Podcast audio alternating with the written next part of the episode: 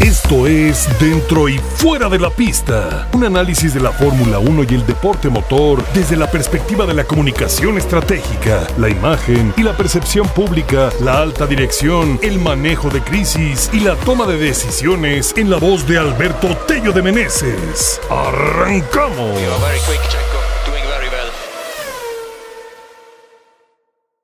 Queridos amigos, ¿cómo están? ¡Qué gusto saludarlos! Última carrera del año, Gran Premio de Abu Dhabi.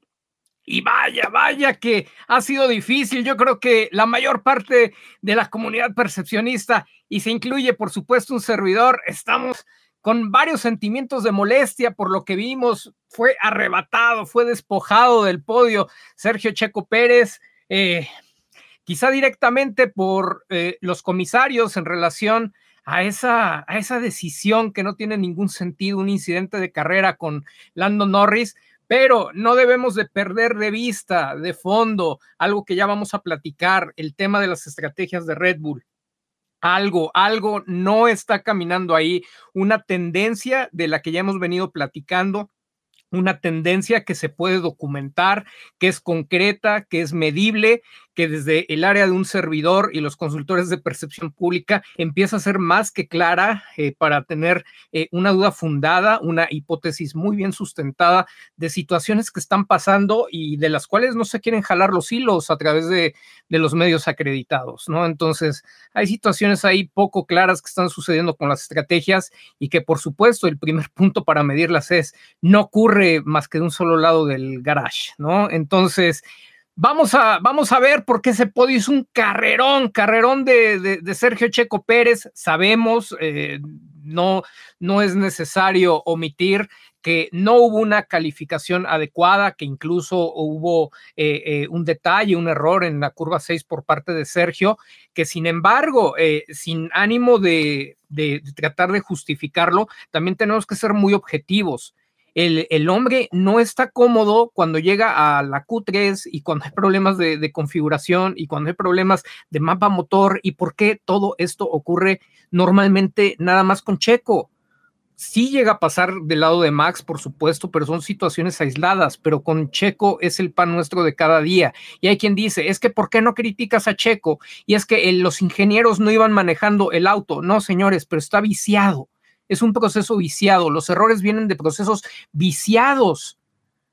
No, son errores, de acuerdo que son errores no forzados, pero ya no está con la comodidad. De repente, eh, drivability eh, lo comenta Sergio, eh, tiene problemas, eh, no puedes ir al, máximo, la respuesta del auto no es la adecuada y el mismo Max estaba sufriendo junto con su representante Helmut Marco, ¿no? Porque no tenían, no encontraban la configuración adecuada y como siempre ocurre de ese lado, fueron los ingenieros y, hasta ya se expresa con toda, con toda apertura, ¿no? Fueron los ingenieros los que encontraron eh, la configuración adecuada, los que resolvieron tener el auto eh, para que él se sintiera cómodo, estuviera a gusto y tuviera un gran rendimiento, cosa que por supuesto no pasa del lado de, de Checo Pérez, donde una de las primeras recomendaciones o más bien observaciones, porque ¿qué le vamos a recomendar nosotros de la parte de conducción? Pero una observación profesional que sí podemos hacer en el análisis concreto de los estímulos y de las declaraciones públicas que se vierten por parte de los protagonistas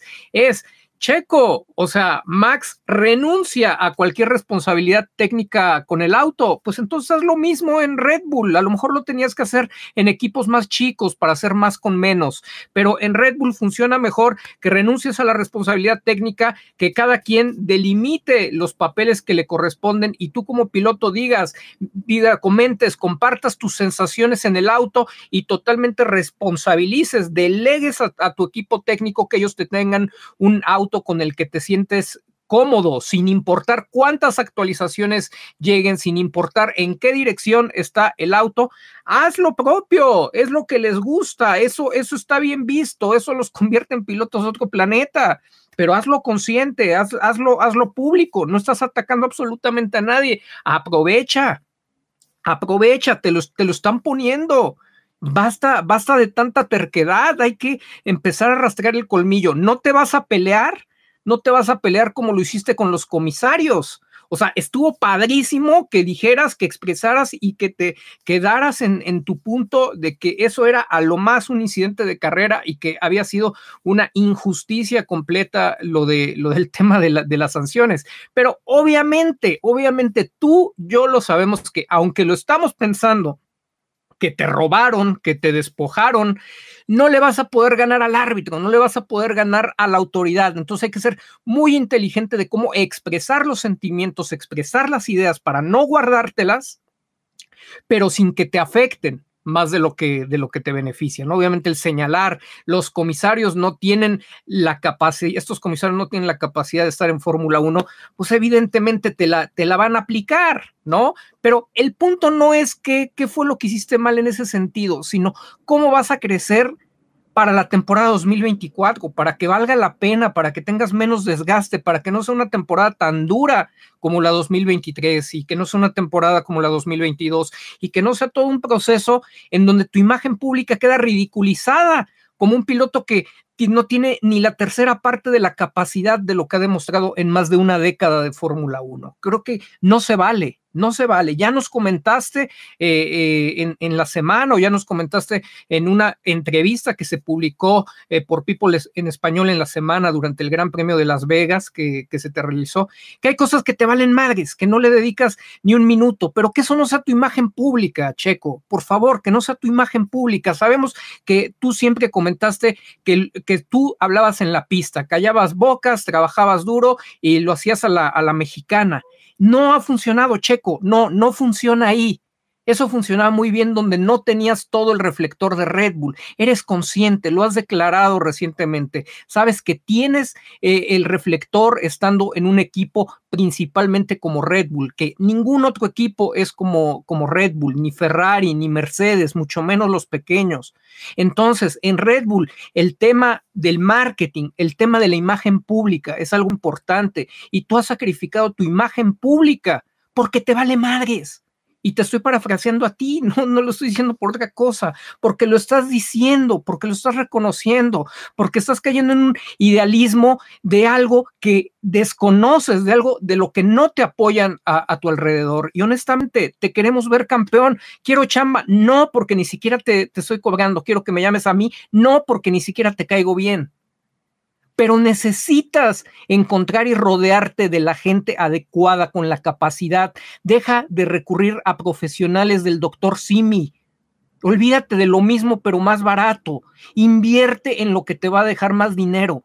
Si te duele gastar eh, eh, los centavos y prefieres cuidar esos centavos y descuidar los pesos, pues entonces no está funcionando ya tu plan de querer ser empresario como quieres ser empresario, nos olvidamos de tu faceta de piloto y como empresario crece como lo hicieron en el entorno de Verstappen. Invierten para tener el mayor salario, invirtieron para tener el segundo mayor salario desde antes que tú llegaras a darle dos campeonatos a Max Verstappen y que ya tuvieran un tercero donde ni siquiera te requirieron tanto. Es momento, Checo, es momento, lo, el talento lo tienes, ¿sabes cuántos desearíamos tener ese talento? Eh, que no sabemos, seguramente, eh, como se escucha por ahí, es que nadie sabe lo que está pasando ahí, pero yo te voy a decir, yo sí sé lo que se está proyectando afuera y te lo puedo desglosar porque eso me dedico con figuras públicas como tú o inclusive eh, en profesiones o en posiciones de mucho mayor riesgo, jerarquía, eh, relevancia que la de un deportista. Y por eso te lo comento, te lo comento con mucho cariño porque ni siquiera es por ti, tú me quedes bien y, la verdad sigo tu carrera desde, desde antes de que llegaras a la, Fórmula 1, se veía cómo, cómo destacaba, se veía todo lo que eras capaz de hacer y sigo creyendo que tienes las manos para ser campeón del mundo. Pero ya esto va más allá de, de Sergio Michel Pérez Mendoza. Esto va por todo un país, esto va por toda una región que la tengas que cargar a cuestas, no, porque a lo mejor ellos no te apoyaron en todo, en todo lo que hiciste ni en todos estos años, pero Nada más piensa, seamos un poco menos egoístas por un instante.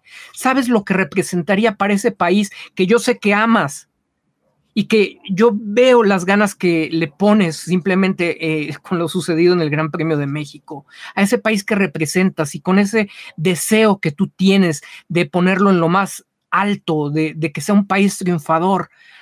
compártele el ejemplo, pero el ejemplo desde, desde todas las cosas, no solamente desde cómo manejas, porque esto no lo vas a ver ni el 1% de la población mexicana, tus habilidades de conducción.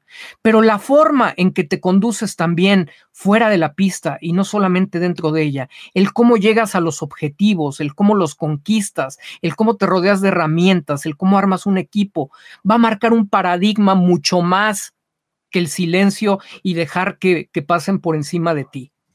Y vuelvo a repetir, podrán decir, es que ustedes hablan y no saben lo que está pasando al interior. Se podrá decir muy fácil, es que no conoces las cláusulas. Es que, Checo, o sea, hay gente que nos dedicamos a hacer todo lo que tú no sabes hacer y todo lo que no se está haciendo bien a tu alrededor, en lo que no te están respaldando. Toda la responsabilidad cae en ti, incluidas cosas que no tendrías que estar haciendo tú cosas que están funcionando de maravilla con Max Verstappen, cosas que han sido el pilar de la carrera de Lewis Hamilton, de, Michael Schumacher, del mismo Alan Prost que detestaba la política y sin embargo entendió la necesidad y se hizo un maestro de ella. Seguir haciendo lo mismo y, esperar eh, resultados distintos es una locura, lo dijo Albert Einstein. Sabía, sabía por qué lo decía, no es un cliché, no es, no es una frase más.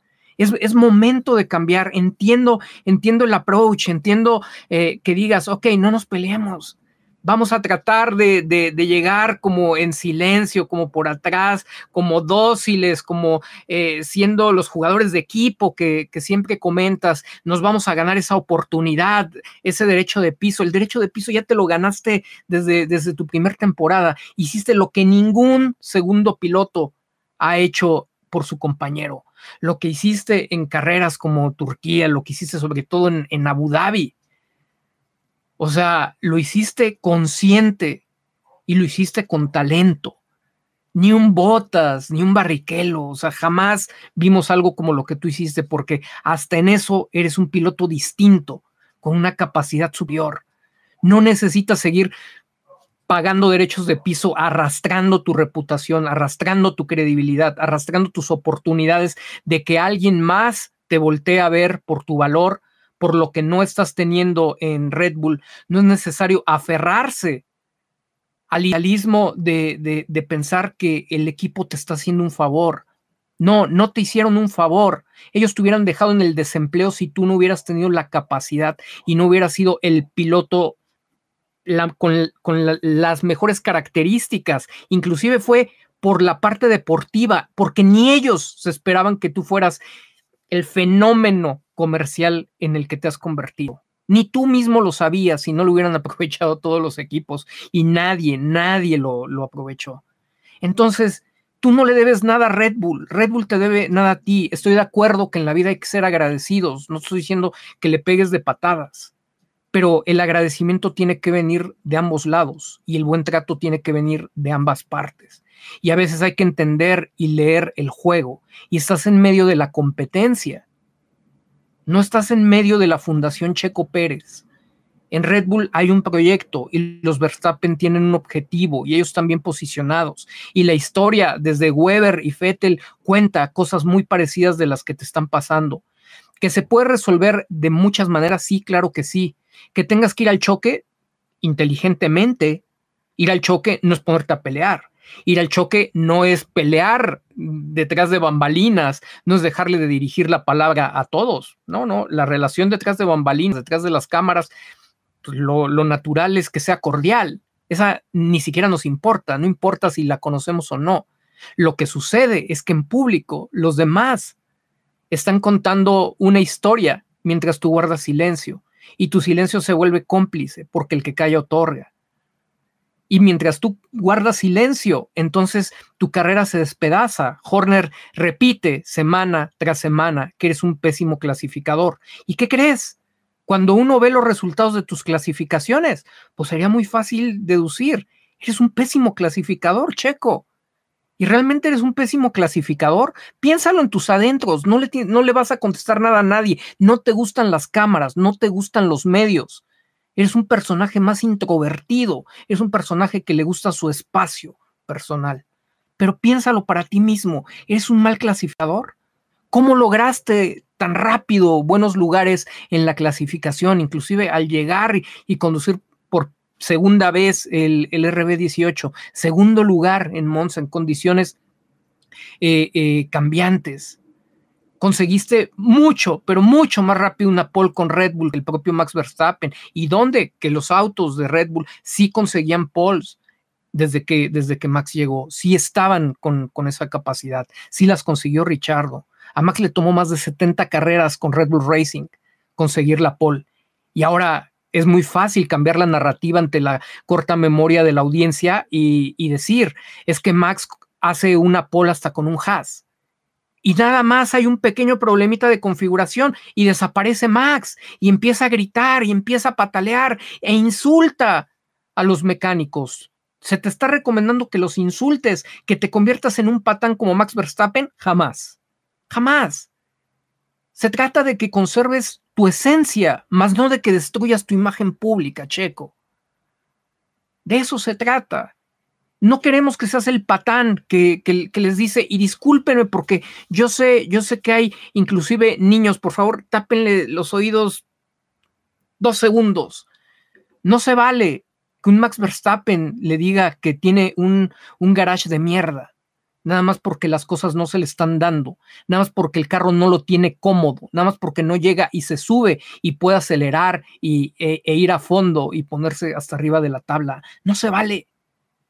No se vale. Y no se vale que tratándolos, poniéndolos bajo, bajo la suela de su zapato, estando por encima de la propia marca, lo aplaudan, se lo permitan, lo glorifiquen. No se vale. Pero la decisión es de Red Bull.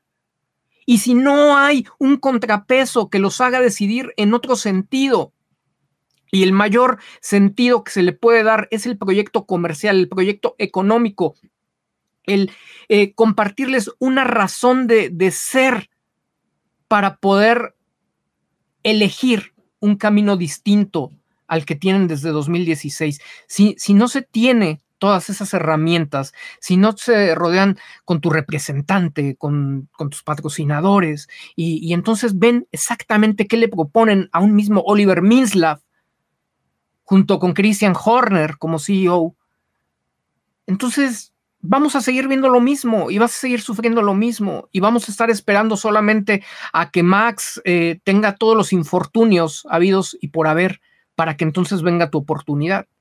Y entonces no tengo ninguna duda que si no le queda de otra a Red Bull que, que apoyarte, porque no está Max Verstappen, te va a apoyar, porque tampoco es que Red Bull sea su afición estarte jodiendo la carrera.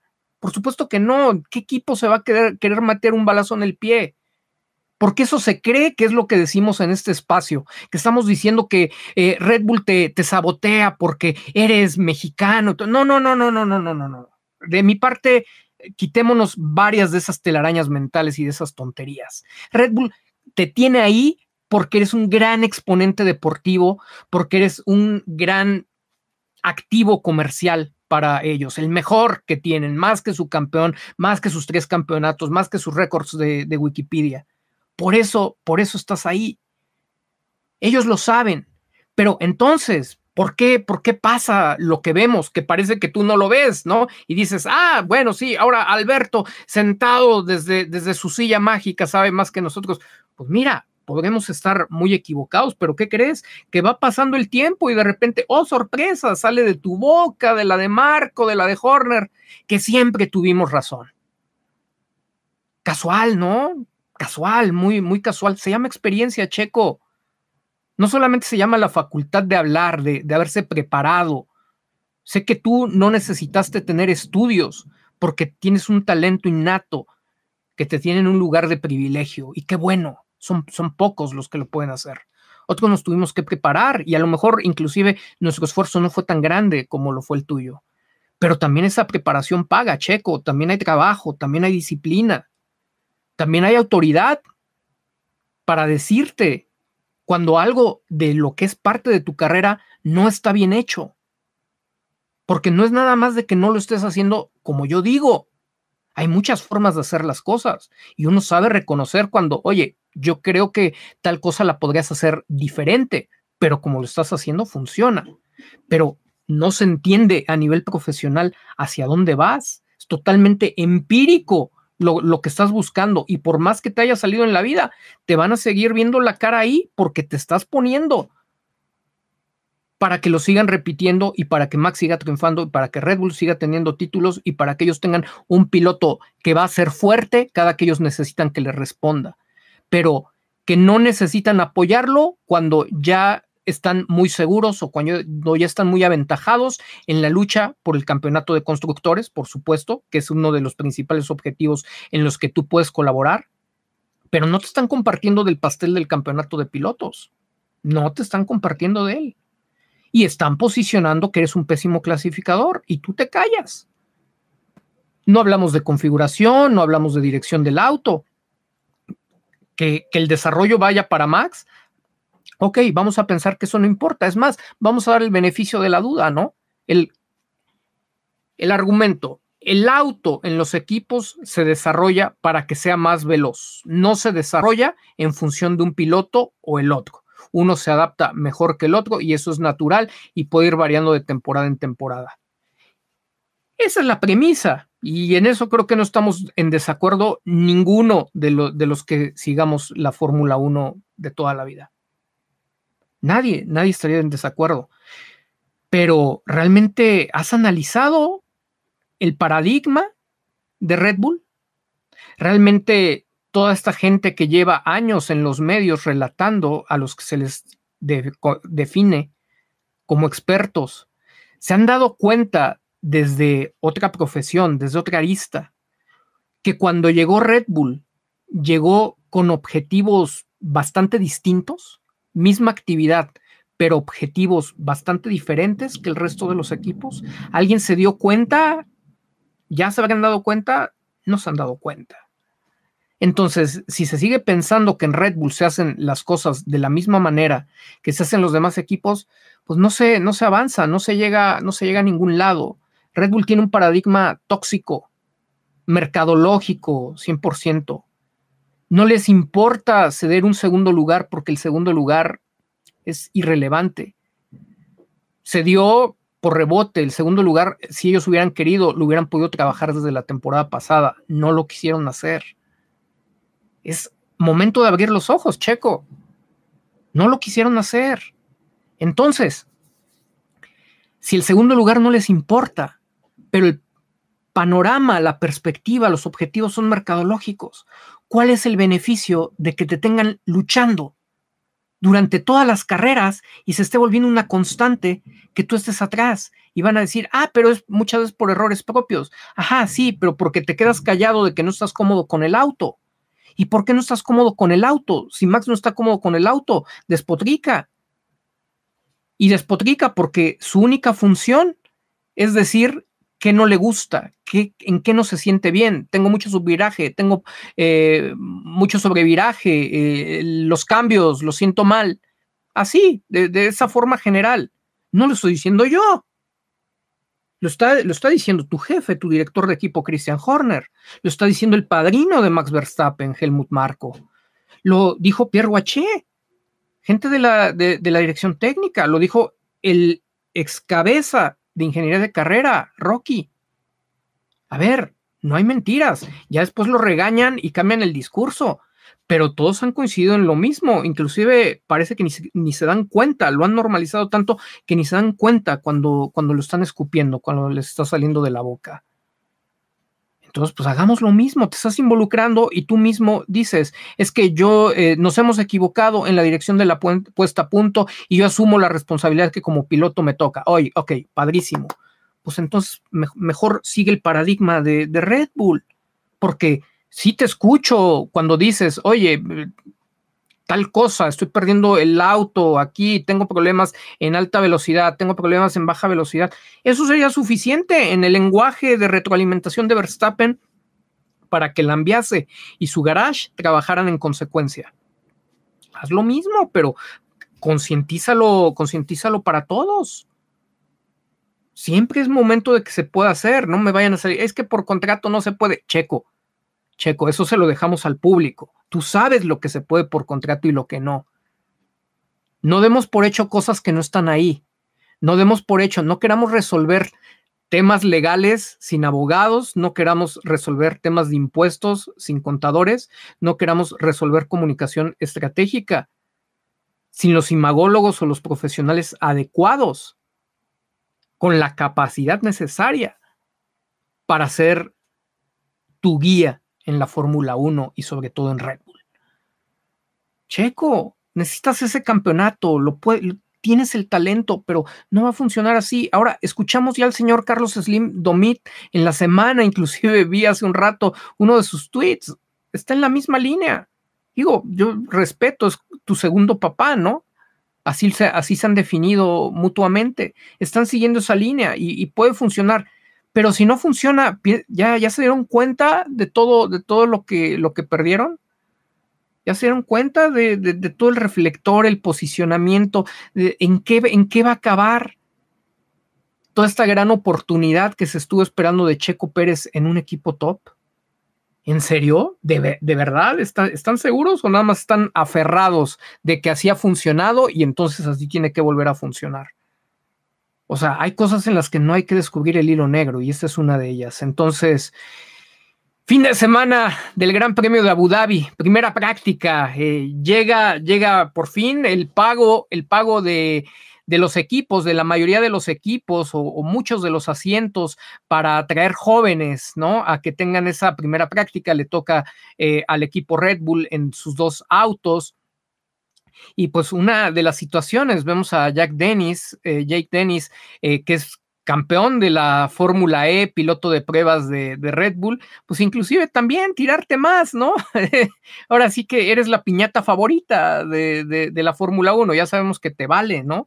Pero pues tu imagen pública no está ayudando y pues, obviamente bajan tus bonos, ¿no? Cuando te preguntes por qué hay tanta diferencia en salarios, pues es que la imagen pública ve a un Lando Norris, o sea, hasta para las decisiones de, la FIA le sirve el posicionamiento, el estar en el imaginario como, como un piloto eh, con talento de campeón, ¿no? O sea, gente que no ha hecho, pero absolutamente nada con mejores carros de los que tú tenías en, los equipos chicos.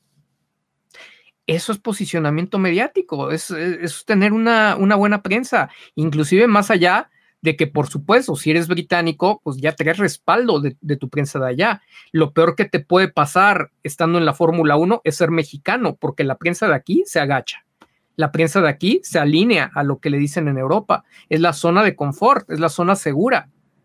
Es más fácil que la prensa de aquí eh, sea amarillista y te tire y hable mal de ti para que le digan que es objetiva a que realmente se convierta en un contrapeso como lo suele ser la prensa de cada uno de los países la objetividad es, es una cosa subjetiva. Entonces, sí, tienes una desventaja de ser mexicano. La desventaja de ser mexicano, yo te, yo te puedo decir desde el, desde el ámbito profesional de medios, y aunque existe la discriminación, y la hemos escuchado de Helmut Marco, y existen estos pensamientos supremacistas, el principal problema de que seas mexicano en la Fórmula 1 viene de que no tienes un contrapeso mediático los medios por defecto no están, no están generando, no están generando un soporte, no están generando presión y no están rechazando todas las narrativas que se crean alrededor tuyo, como si se rechazan y como si responden en favor de sus pilotos, sean españoles, británicos, alemanes, franceses, neerlandeses, si, al, si, al, si la prensa de otro país empieza a hacer alguna campaña. Entonces, esa es tu primera desventaja. La segunda desventaja, parece que como mexicano y como, como latinoamericano, en términos generales, vienes acarreando un tema de dimensión cultural. No se trabaja de, este lado del, charco en, en la región de habla hispana los temas de imagen pública. Es poca la gente que trabaja el tema integral de, la imagen pública, del posicionamiento mediático de manera profesional. Entonces, pues para todos ellos que crecen normalizando ese tipo, ese tipo de procesos, pues te llevan una ventaja, te la llevan, te la llevan de calle, ¿no? Entonces ve un Jake Dennis, sale y te pega, dirían por ahí, te pega piñas, ¿no? O sea, te, te, te, te tira de que el auto no, no se fabrica para Max Verstappen y que depende del talento del piloto, ¿no? Pues todo mundo hace su lucha, todo mundo tiene su agenda, tú mismo lo has dicho, ¿no? Todo mundo tiene agenda personal, todo mundo tiene intereses, entonces pues cada quien va a aprovechar porque eres el rival más débil y sale tu, sale tu director de equipo y refuerza que eres un pésimo clasificador y que eres un no sé qué tantas cosas, ¿no? Es más, dijo hoy Christian Horner, en lo que muchos han de haber pensado que era adular, cierra, ¿no? Con que tú sabes tus áreas de oportunidad, que has estado calificando noveno, décimo en las últimas, pero nunca se comenta, ¿no?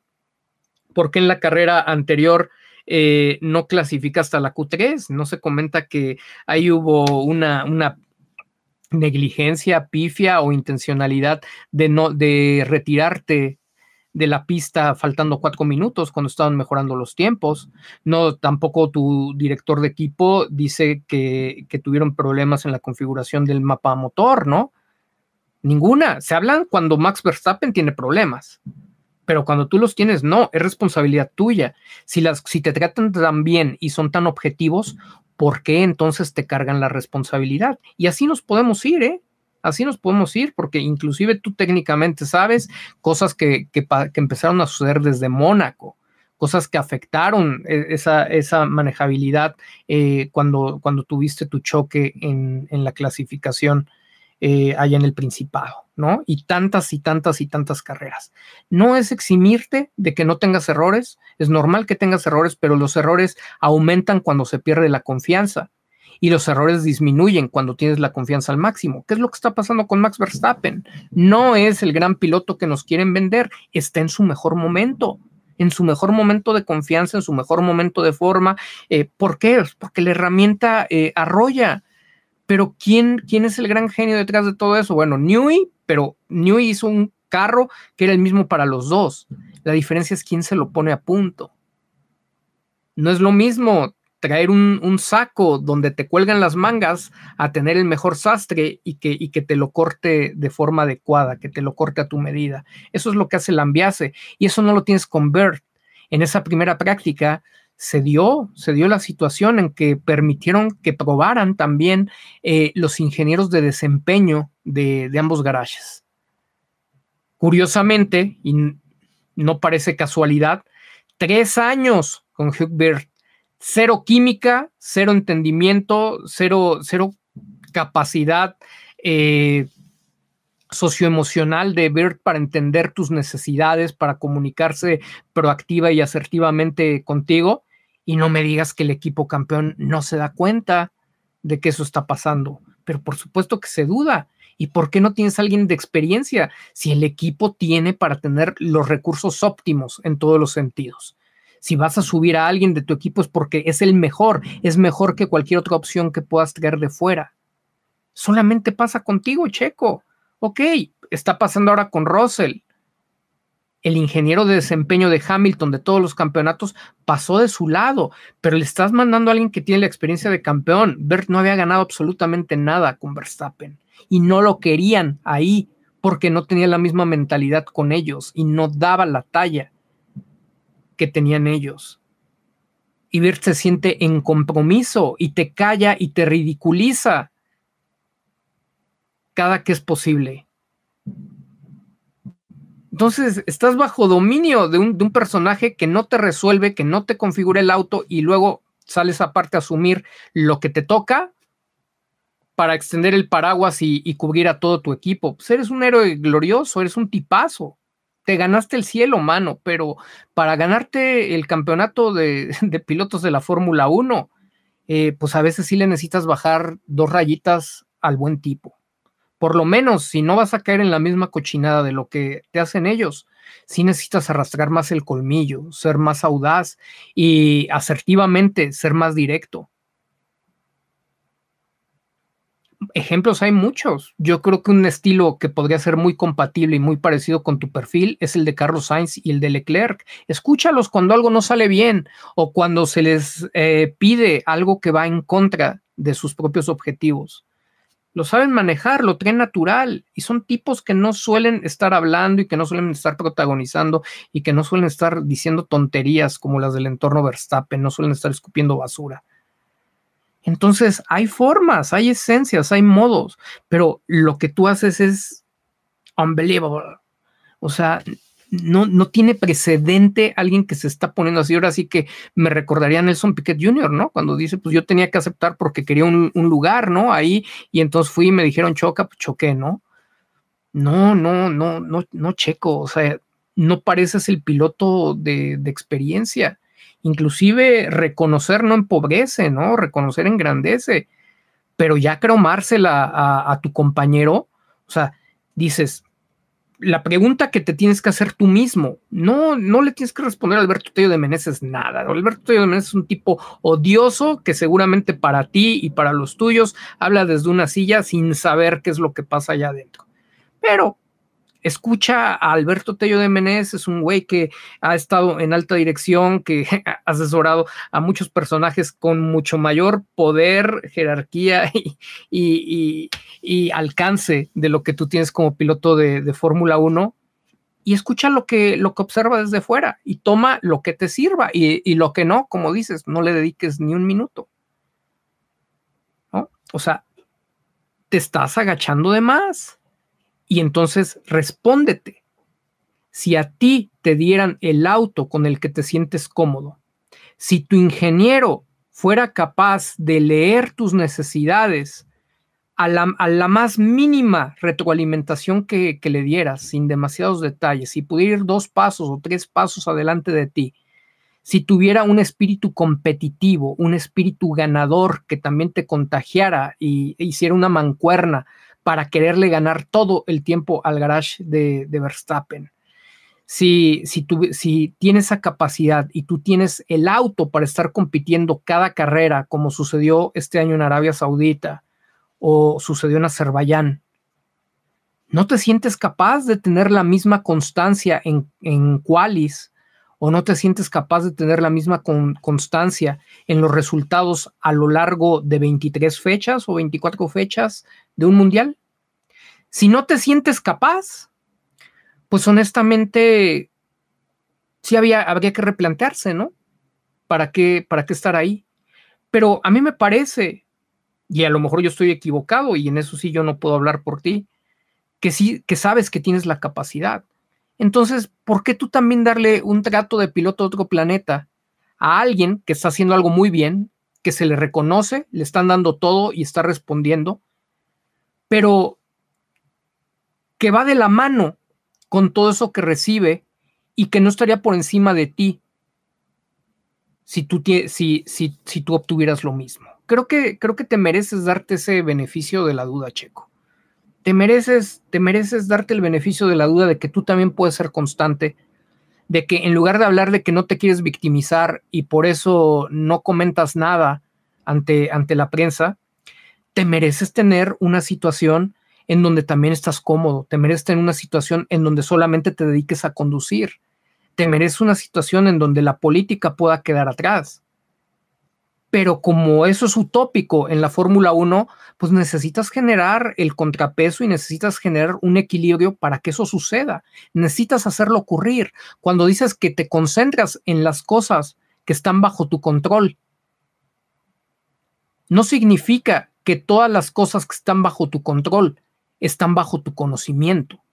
Está bajo tu control elegir hacer las cosas de manera diferente y apoyarte de la gente que te lleve de la mano a que te sientas más cómodo y empieces a obtener mejores resultados que reboten hacia el auto que tú necesitas tener.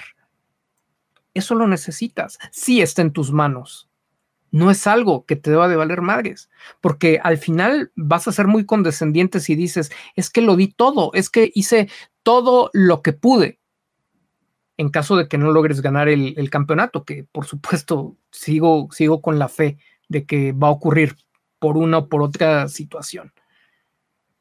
No va a ser válido que digas que, que hiciste todo, porque no lo estás haciendo. Cuando uno ve, cuando uno evalúa, no desde el sillón, perdóname, perdóname. Aquí, aquí sí es desde el lugar de, privilegio, del conocimiento, de la preparación, de la experiencia, donde uno sabe que estás haciendo un manejo equivocado de tu comunicación y que estás haciendo, un, estás teniendo un abuso, autoabuso de tu imagen porque estás consecuentando lo que, lo que sucede. Entonces viene un piloto como Jake Dennis, también te pega, te pega un tiro, ¿no? Hablando de, de que es de la capacidad del piloto para adaptarse al auto.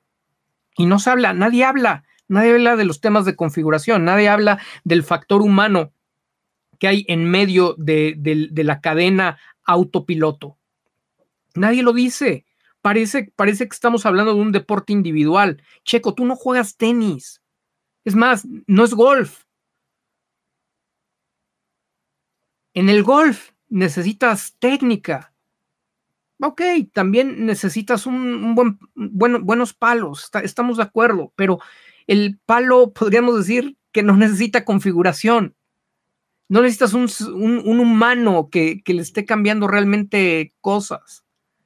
No es un deporte individual la Fórmula 1. Sí, ustedes son la cara visible, pero necesitan de esos personajes que están en el garage y de los que solamente se habla cuando conviene, pero en tu caso es donde está el meollo del asunto y también en la toma de decisiones, porque Bert no se, no se puso solo en esa posición.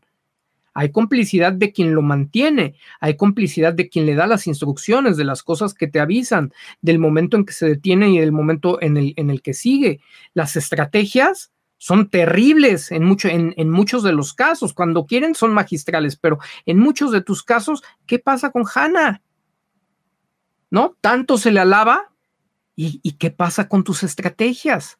No creo que sea Hannah la que se esté equivocando, ¿eh? honestamente. No creo que sea negligencia. Y si es negligencia de que tú no le interesas, pues ¿dónde están tus jefes nuevamente, no? Para generar ese equilibrio. ¿Dónde está la cabeza de ingeniería de carrera cuya, cuya posición tiene el compromiso de velar por el equilibrio entre, ambos garajes. Pues está con la responsabilidad de priorizar a Max Verstappen como su ingeniero, ya lo dijo. Entonces, las condiciones del piso no es parejo, inclusive el piso es menos parejo ahora que cuando llegaste a Red Bull. ¿Y sabes por qué? Porque hiciste ruido, porque demostraste que les podía, que le podías ganar a su producto demostraste que le podías ganar a Verstappen, le ganaste. Y sí, a lo mejor puedo estar medianamente de acuerdo con quien dijo, es que hablaste muy pronto de que ibas por el campeonato y todo. No, bueno, digo, a mí me parece que si estás en la Fórmula 1 y no declaras que vas por el campeonato, pues estás perdido. ¿Cuál es la manera y, a lo mejor tener un poco de matices para que no suene que ya echaste las campanas al vuelo y que realmente ya estás como, como si faltaran tres fechas y estuvieras a, dos puntos de, conseguirlo. Tal vez, tal vez había que moderar un poco el volumen, pero estoy de acuerdo que si los resultados estaban dando y estabas competitivo, estabas peleando, estabas muy cerca, eh, eh, lo podías decir, claro que lo podías decir. Lo que más ruido hizo, lo que más preocupó es que tus resultados en pista respaldaban la posibilidad de que fueras un contendiente de Max Verstappen y de que la temporada se pusiera emocionante. Eso fue lo que hizo ruido. Le respiraste en la nuca del campeonato a su producto y eso fue un peligro. Entonces, ¿cómo lo piensan cambiar?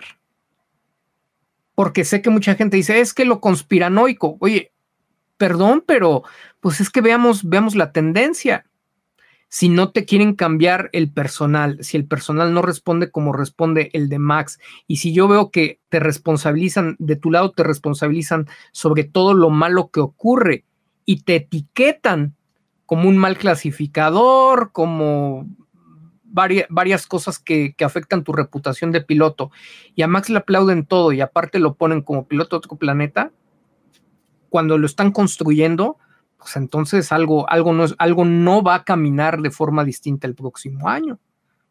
Ojalá nos equivoquemos. Esta prueba de ingenieros que se hizo en la práctica número uno, tampoco es que me parezca coincidencia.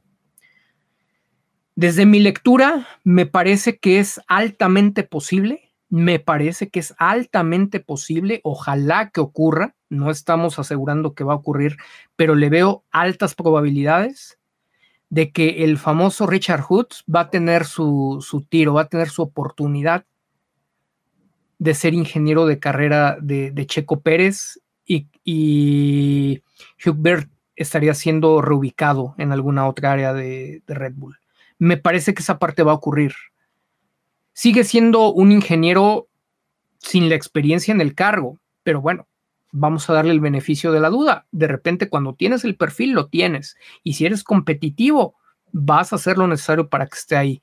¿Hasta dónde te lo van a permitir arriba? Y hasta dónde hay este conflicto de interés desde la cadena de, poder con Lambiase, con Horner y con todos los ingenieros, ese, ese es otro tema. Pero ya de entrada estaríamos ganando en la parte de la comunicación, en la retroalimentación. Y a juzgar por lo que vimos, fue una práctica que estaba caminando pero mucho, mucho mejor. Fluía de manera natural y aunque fue corta por el incidente eh, de Sainz y luego por el, de Hulkenberg, o sea, en serio, se te veía con los buenos tiempos. Estaban preocupados. Marco estaba preocupado al punto de que llegó a la payasada de apostar 500, 500 euros con Christian Horner para provocar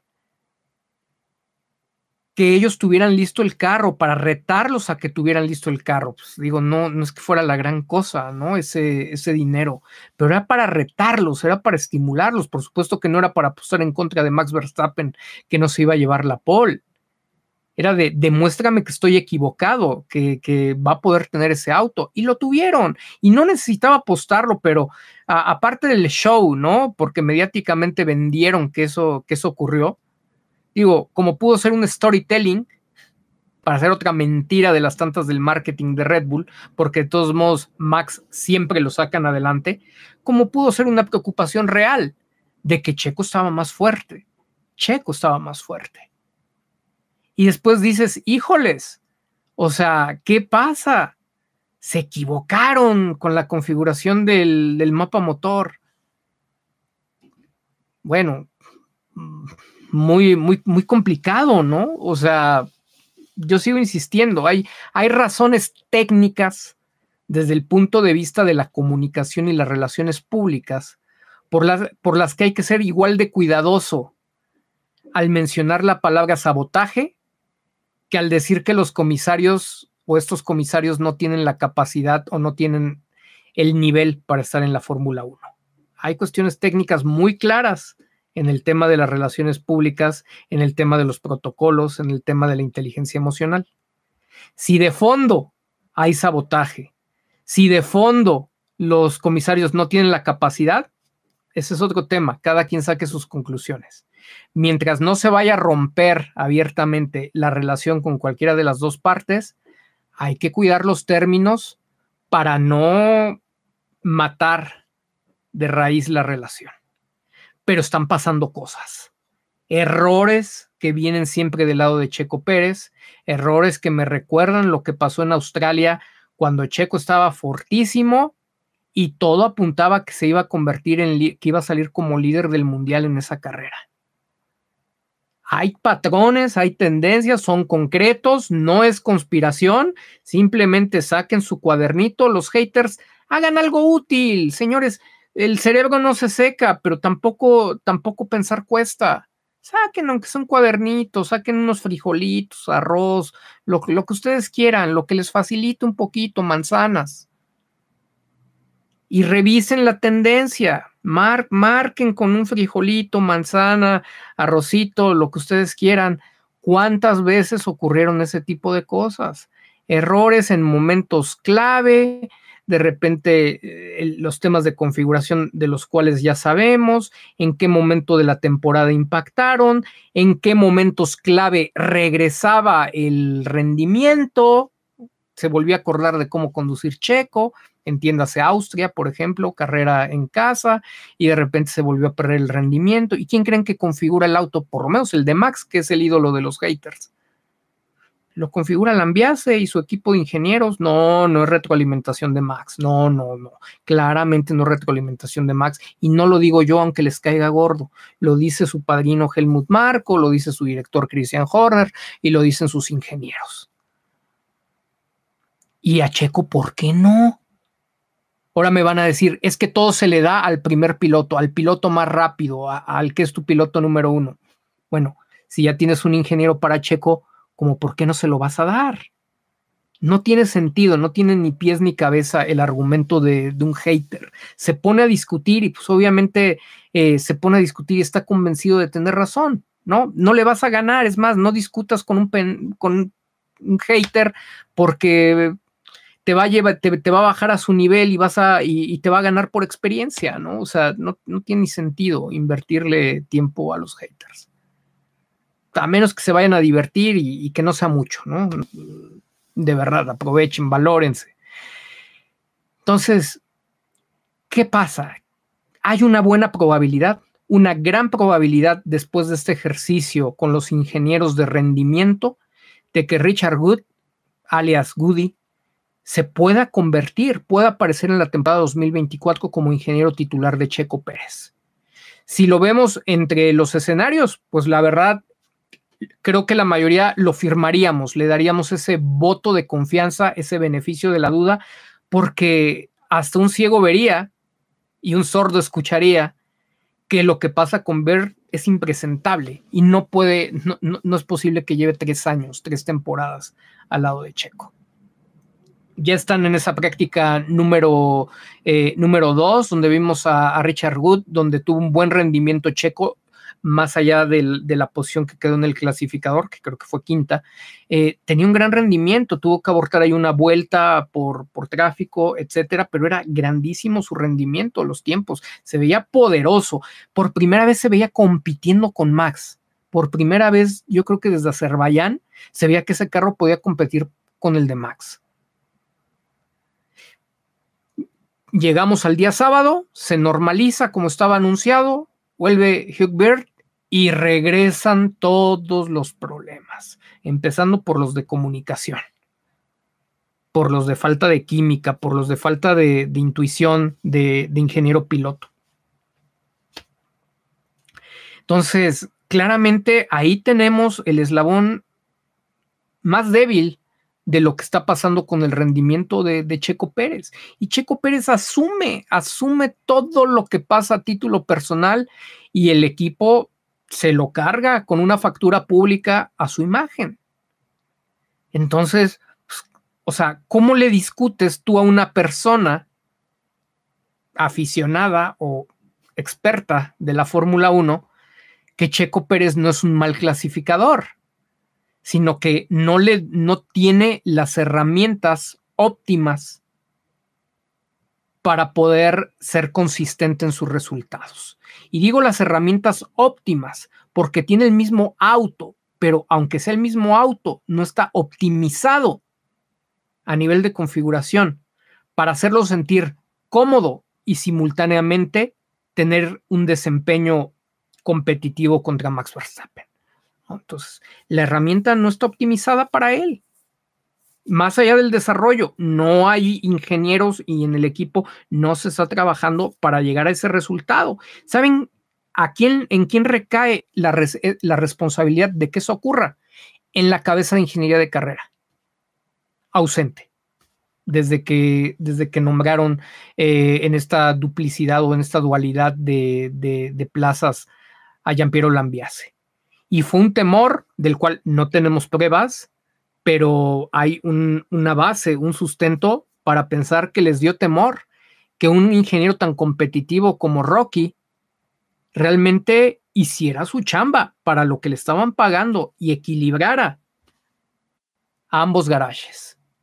¿Significa que el se le está metiendo el pie a Checo? Ojo, ojo, Lambiase puede ser que no le está metiendo el pie a Checo para la parte de conspiración y sabotaje, no necesariamente le está metiendo el pie a Checo.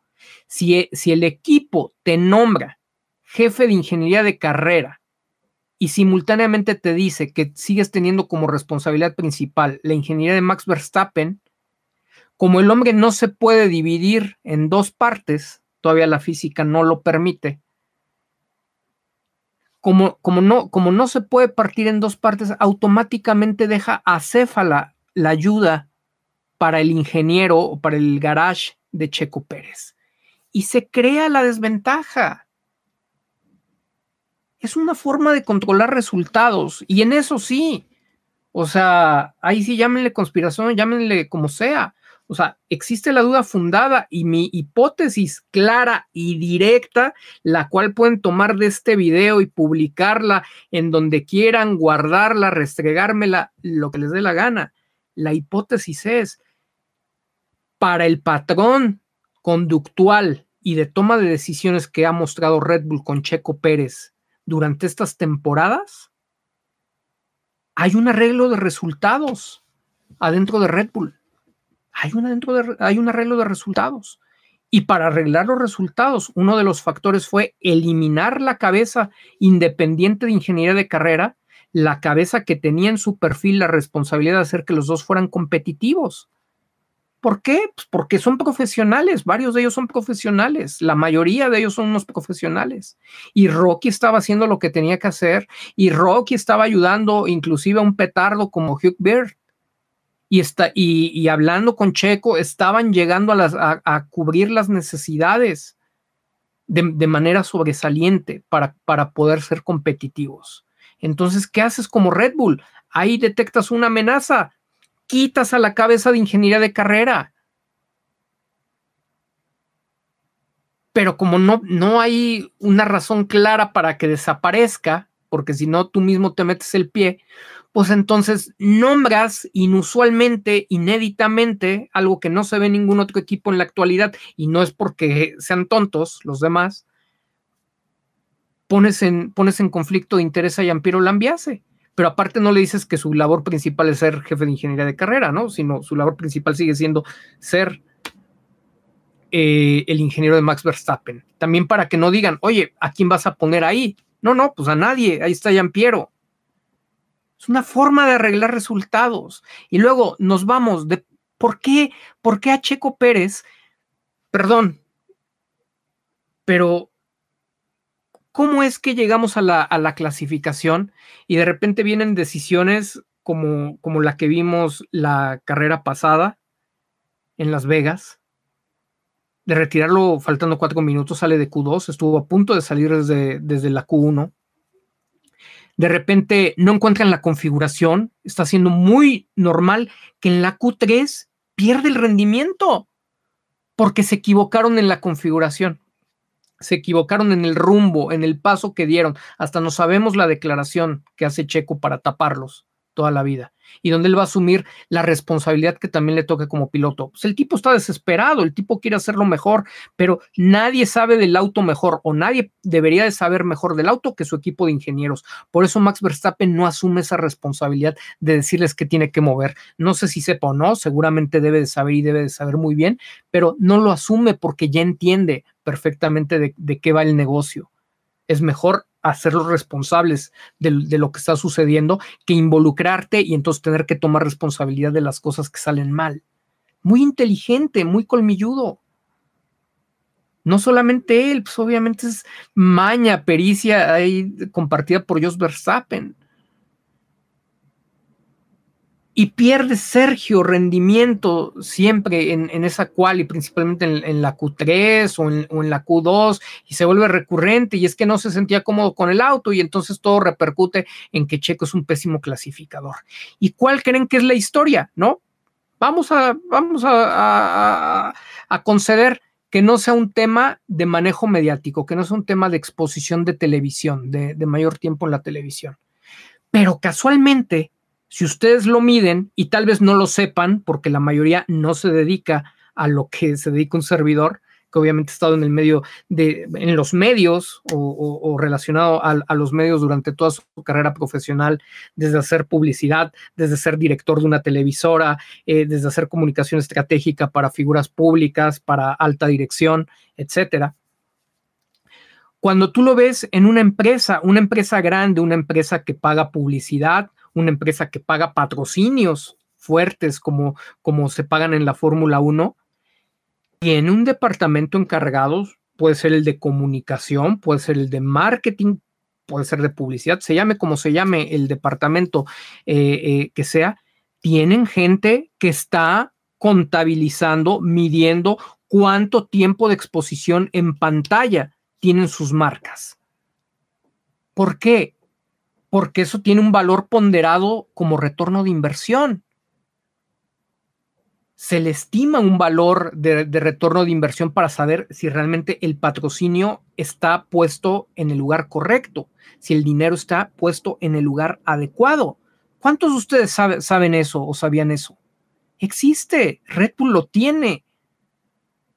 Red Bull, por supuesto, sabe desde, desde, que inició su proyecto de no pagar publicidad, de no pagar pauta tradicional, sino crear estas experiencias como los equipos de Fórmula 1, que necesitaban medir el impacto, la exposición, el alcance que tenían sus marcas a través de estos proyectos. Es su paradigma, es su modus operandi. No es nuevo, no nació con Alberto Tello de Meneses o sea, yo leo cualquier cantidad de gente que dice que lleva cuatro décadas y parece que, se, que se educa eh, en Drive to Survive, ¿no? O sea, no tienen la más remota idea, pero opinan por convivir y repiten los mismos eh, diálogos y las mismas narrativas arcaicas de muchos de los expertos que están en el medio. No, no, necesitan acercarse a la gente que hemos estado ahí atrás y que sabemos cómo, cómo está funcionando esto, que no estamos inventando el hilo negro, que te podemos decir cuáles son los procedimientos y que somos pocos los que te vamos a compartir las mañas que hay se miden esos tiempos, pero ese, ese, ese, es un proceso transparente, eso no, no tiene nada, nada de malo, que midas cuánto tiempo de exposición y de exhibición de marcas tienes, en dónde estás anunciado, en qué espectacular, en qué revista. En este caso de la Fórmula 1, pues es muy claro cuánto tiempo de la transmisión están saliendo tus marcas. ¿Y cuánto tiempo de, de, de, la transmisión sale Max Verstappen dominando por más de 10 segundos al resto de la parrilla? Pues casi al principio, cuando para, cuando hace su parada boxes y cuando toma la bandera cuadros. O sea, estaríamos hablando, creo que ni de un minuto de televisión. Para un tres veces campeón, eso, eso no es negocio. Y pasaba con los demás, sí, pero curiosamente, vean el enfoque. Un Mercedes no estaba tan preocupado de esa exposición de, marca. Ellos eh, eh, tienen un retorno de inversión muy importante en el desarrollo motor, en el desarrollo automotriz, porque ese es su sector. Pero si tú vendes bebidas energéticas y han pasado o ya vamos para dos décadas y todavía no tienes tu primer auto de calle, en forma masivamente, pues obviamente sigue siendo tu núcleo de negocio la venta de bebidas energéticas y tienes que ver de qué manera estás confirmando eh, que tu proyecto de Fórmula 1, tu inversión de Fórmula 1 está siendo redituable, está siendo rentable pues es la primera forma, medir cómo se está, cómo se está dando eso, cómo se, cómo, cuánto apareces en pantalla dentro de la transmisión, encargarte de darle cuerda a, los, a los chismes y, siempre estar en el reflector mediático y en la conversación.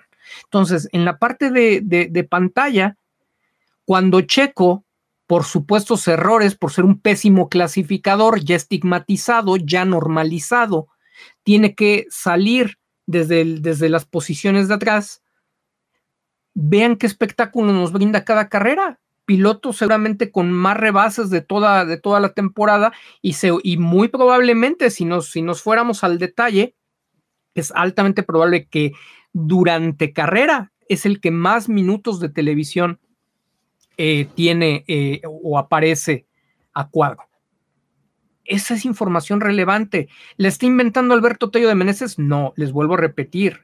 Lo conozco como parte de, los procesos y, son distintos. Hasta en la política se hace. ¿Cuánto tiempo como candidato puedes ganar fuera de los tiempos oficiales que tienes eh, eh, para hacer tu campaña? ¿Cuánto puedes lograr que los medios de comunicación hablen sobre ti? Y tienes un equipo que está llevando todos esos datos y está llevando los datos de tu competencia y entonces sabes que entre mayor exposición tienes, entre mayor alcance, mejores posibilidades tienes de conectar con el público. Está estudiado en la ciencia política que, que el personaje que más se te asocia en la cabeza tiene, me suele tener mejores probabilidades de ganar tu voto por una cuestión básica de repetición. Eso sucede, también en la radio, es parte de, de, la psicología social. Había canciones que eran malas en los tiempos de la radio, pero de tanto que las repetían, pues las terminabas cantando y te terminaban gustando y eran el éxito del momento. Analicen cuántos de esos estímulos por repetición se han vuelto parte de su vida. Hay ciencia detrás de la comunicación, hay ciencia detrás de, la conducta, hay ciencia en la psicología social, hay ciencia en la opinión pública. Entonces, no es un improvisado, yo no soy un youtuber, ocupo la plataforma de YouTube para tratar de, decirles a ustedes, ojo con lo que está pasando en toda su vida, con el pretexto de la Fórmula 1, pero aplíquenlo y, llévenlo a todos los campos. Está ocurriendo, no son ovnis, está ocurriendo, es medible, es concreto. Entonces, se miden esos tiempos de televisión. ¿Y fue Alberto Tello de Meneses o fue Helmut Marco quien deslizó, a quien se le escapó en la carrera de Austria, eh, que su equipo de marketing les había dicho que estaría bien que la victoria número 100 llegara en el Gran Premio de casa. Oh, señores, todas las alertas y todas las alarmas. ¿Paranoia? No, declaración concreta, sin sentido alguno, sin pensar ni siquiera conectar, no buscó hacer polémica se le escapó totalmente. Hay un punto en el que es normal como ser humano que se te vayan las cosas, aunque seas el as de la comunicación y de la propaganda. Ese día se le escapó. Nosotros conocemos cuando alguien está tratando de posicionar un mensaje o cuando tiene una indiscreción de la, de la, cual ni siquiera se vuelve consciente. Fue una indiscreción la que tuvo ahí. El equipo de marketing de Red Bull recomendó en una reunión que la victoria número 100 llegara en el Gran Premio de casa. Si eso nos enteramos, imagínense cuántas otras cosas, cuántos otros resultados deportivos no recomienda el departamento de marketing. Obviamente, cuando ya son conscientes ellos de eso, que es la mayor parte del tiempo, no te lo van a salir a, declarar fue un grave error que, que, cometió Marco en ese momento y nadie se lo cuestionó, nadie se dio cuenta de, de, los medios oficiales. Y por lo mismo, pues nadie más le dio eco. Pero a nosotros como consultores no se nos va. Si nosotros estuviéramos haciendo consultoría para Red Bull, pues obviamente les hubiéramos marcado, ojo, foco rojo con este tipo de temas. No pueden salir a la luz pública, no puedes tener una indiscreción de este tamaño si el periodismo estuviera haciendo bien su trabajo, estuviera jalando los hilos. El periodismo de investigación tiene la responsabilidad de jalar hilos y tiene la responsabilidad de desconfiar. Pero el periodismo o el que se dice periodismo especializado en Fórmula 1 está en la zona de confort, solamente repitiendo narrativas y cuidando relaciones públicas. Y cuando tú priorizas como periodista las relaciones públicas, pues por sobre el rigor del periodismo, dejas de ser periodista. Como, como consultor, primo hermano en la parte de ciencias de la comunicación del periodismo, o sea, pero no solamente conozco al derecho y al revés eh, el oficio del periodista, sino también como consultor en imagen profesional de periodistas, que muchos de ellos son, son figuras públicas sobre todo en estos niveles, pues claro, claro que, puedes detectar y hacer, hacer hasta tu foda, hacer tu auditoría de cómo están llevando a cabo su entrenamiento. Entonces, aquí hay algo muy concreto. Hay una hipótesis, no solamente es duda fundada, y hay una hipótesis concreta de amaño de resultados en Red Bull. ¿Para qué? No es para joder a Checo Pérez, el amaño de resultados es con fines comerciales. El proyecto Verstappen así lo decidieron, aunque los números no están dando para, un tres veces campeón y toda la inversión que tiene, pues así ellos siguen insistiendo. Pero el que les está inflando la cartera es Checo, el que está dando espectáculo es Checo, el que le está dando alegría es Checo, pero no crece a nivel de figura porque el propio equipo se encarga de trabajar mediante la repetición una imagen pues que lo sienta, ¿no? Que lo, que lo pone en un nivel de piloto con carencias y él es condescendiente. Él no solo lo acepta, sino lo refuerza en sus declaraciones porque le vale madres la imagen pública, ¿no? Entonces, hay un tema de amaño, hay una hipótesis muy clara de amaño de resultados por parte de Red Bull. No es conspiración. Entiendan la diferencia entre especulación, hipótesis, tesis o conspiración o teorías conspiranoicas, ¿no? cosas bien distintas. Hay una hipótesis, porque la hipótesis ya, la tesis ya requiere de un sustento y el sustento técnicamente, metodológicamente está ahí. Hay amaño de resultados por parte de, Red Bull. Es la hipótesis a seguir, a, jalarle los hilos. ¿Cómo llegas a las conclusiones? ¿Cómo podemos seguir viviendo de romantizar el deporte por su espíritu? Que no nos estamos dando cuenta y ponía de ejemplos el día de hoy. A ver, ¿por qué un equipo históricamente tan campeón como McLaren tuvo un caso de espionaje en 2007 contra Ferrari. ¿Por qué se suspendió a Briatore por ordenar a Nelson Piquet Jr. que, se estrellara a propósito? Ah, no, no, existe, lo inventamos nosotros, los Checolovers, Alberto Tello de Meneses. No, claro que no. Señores, no podemos romantizar el deporte. La obligación de los medios debería de ser más rigurosos. No hay piloto dentro de la Fórmula 1 que tenga realmente más de tres, exageradamente cuatro décimas de diferencia por sobre otro de los pilotos en las condiciones óptimas. Y esto es un paquete de auto, vehículo y, y, manos. No es, no es, no es, no es real lo que se está vendiendo con Max Verstappen. Y me extraña porque Checo Pérez lo sabe esa parte sí la debes saber y, vaya, si por algún motivo no, no lo quiere aceptar o no lo quiere decir, si no lo quiere decir es porque técnicamente no sabe cómo. Y dice, pues más fácil, acuérdense lo que comentó en la entrevista, dijo, yo soy práctico. Y entonces en su practicidad dice, total, a mí no me quita nada, a mí me vale madres y entonces soy práctico y si me dicen que yo acepte tal cosa, la acepto, no voy a pelear, no voy a discutir. Si me dicen defiende a Helmut Marco de que es racista, soy práctico, lo acepto, Helmut Marco es mi amigo. Pareciera que esa, que esa es la tendencia, ¿no? De Checo. Está siendo práctico con las declaraciones porque al tema de manejo mediático, a su imagen pública, pues no le dedica ni un minuto. Entonces, tal vez la practicidad está muy mal entendida de su parte, ¿no? Porque es algo pues en lo que en lo que a lo mejor no está resultando neófito, ¿no? Es un contraste con la capacidad que tiene de conducir. Pero Checo debe de saber, no es natural que existe esa diferencia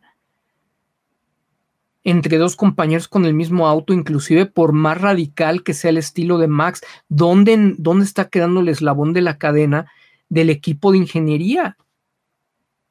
O sea, a lo mejor Checo es un buenazo, no lo dudo, en la parte mecánica y a lo mejor le está tratando de entender al, al diseño de New y de todo el equipo Red Bull para él asegurarse de ser competitivo, pero no lo está logrando y sus ingenieros no están teniendo la capacidad o no tienen la instrucción o no tienen la intención de, dárselo y no se está logrando. No puede ser. Tiene, tenía hasta mejores resultados en comparación de esta temporada con, con sus carros más pequeños. Entonces, ojo con el tiempo en, en los medios. Ya saltó demasiado, ya es demasiado constante la hipótesis cada vez cobra más vida y un equipo, y, si ustedes ya lo analizan en perspectiva, en lugar de decir, es que en la Fórmula 1 siempre ha existido, los que sabemos de Fórmula 1, bueno, los que sabemos de Fórmula 1 me vale un cacahuate. El día que tengas experiencia y preparación en lo, y al nivel en que lo tenemos nosotros, entonces platicamos de estos temas. Mientras cállate. La verdad, tu, tu derecho a opinar siempre, siempre lo voy a respetar, pero pues, tu opinión no es, no es importante. Hay un tema, hay un tema donde el objetivo, donde, donde el proyecto de Fórmula 1 es marketing. La herramienta más importante de Red Bull para el marketing son los equipos de Fórmula 1. Y parece que están sustituyendo esa carencia en tiempos de televisión que tienen con su tricampeón arreglando resultados para que Checo de espectáculo. ¿Que se quieren meter el, balazo en el pie? No. No, no, quieren que venga de atrás y quieren que dé un carrerón y si llega al podio va a ser espectacular, ¿no? Y, oh, Checo, gran piloto, nos ha demostrado muchas veces el gran carrerista que es y eso hace que también ellos puedan sostener la narrativa.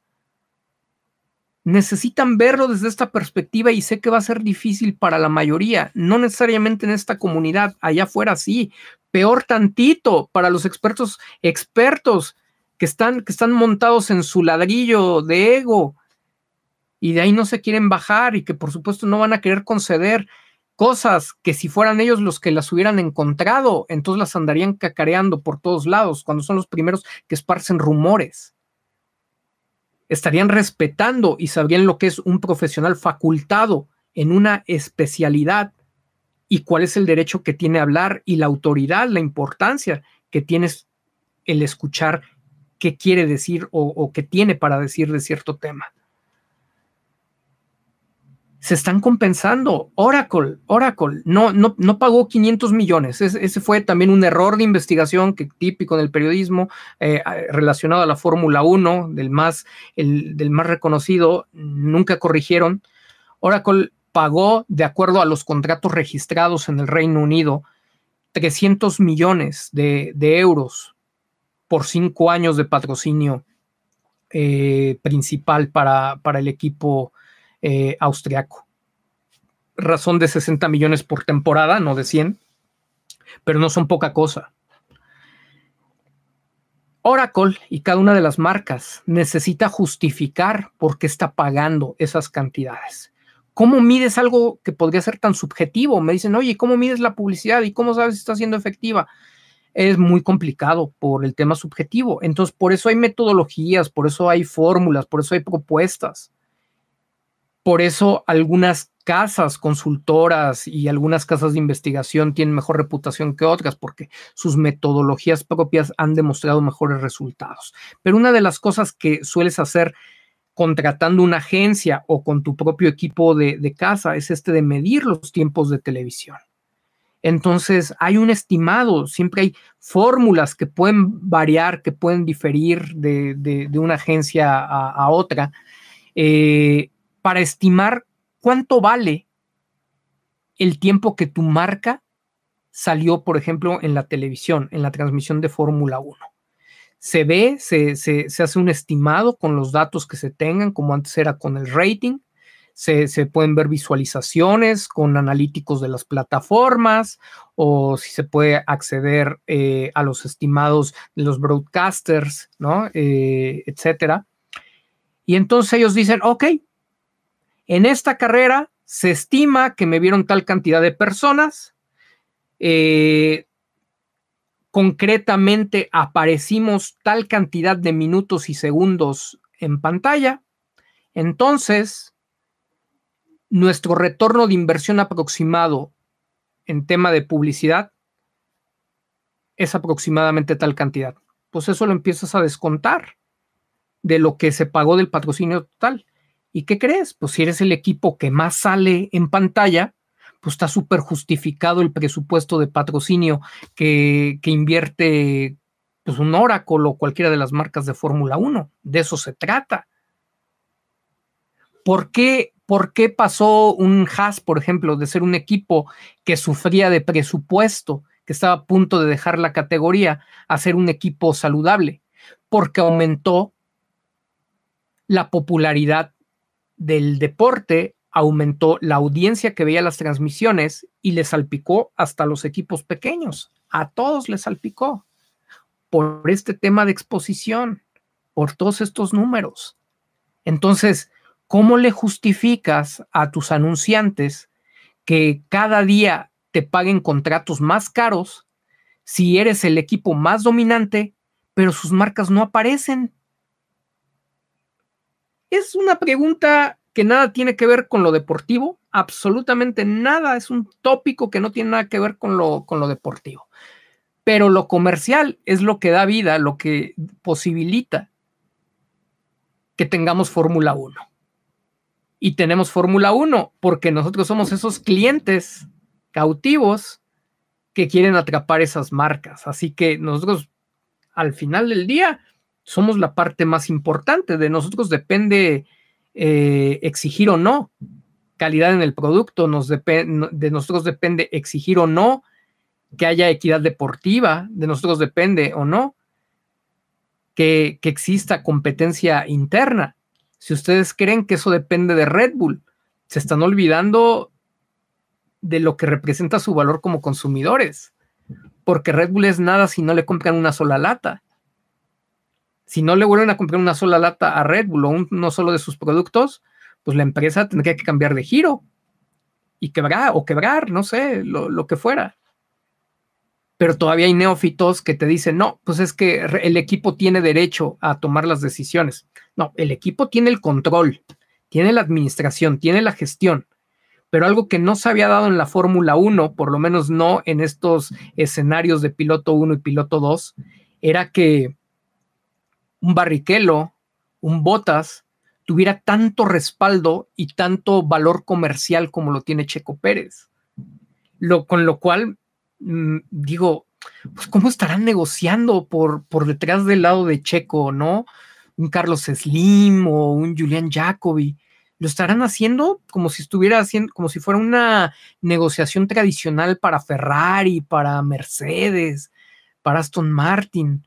Me pregunto si a lo mejor ellos, ellos siguen clavados haciéndolo igual cuando Horner y compañía están en un paradigma totalmente distinto me pregunto si se permitieron salir de la caja o si siguen dentro de ella.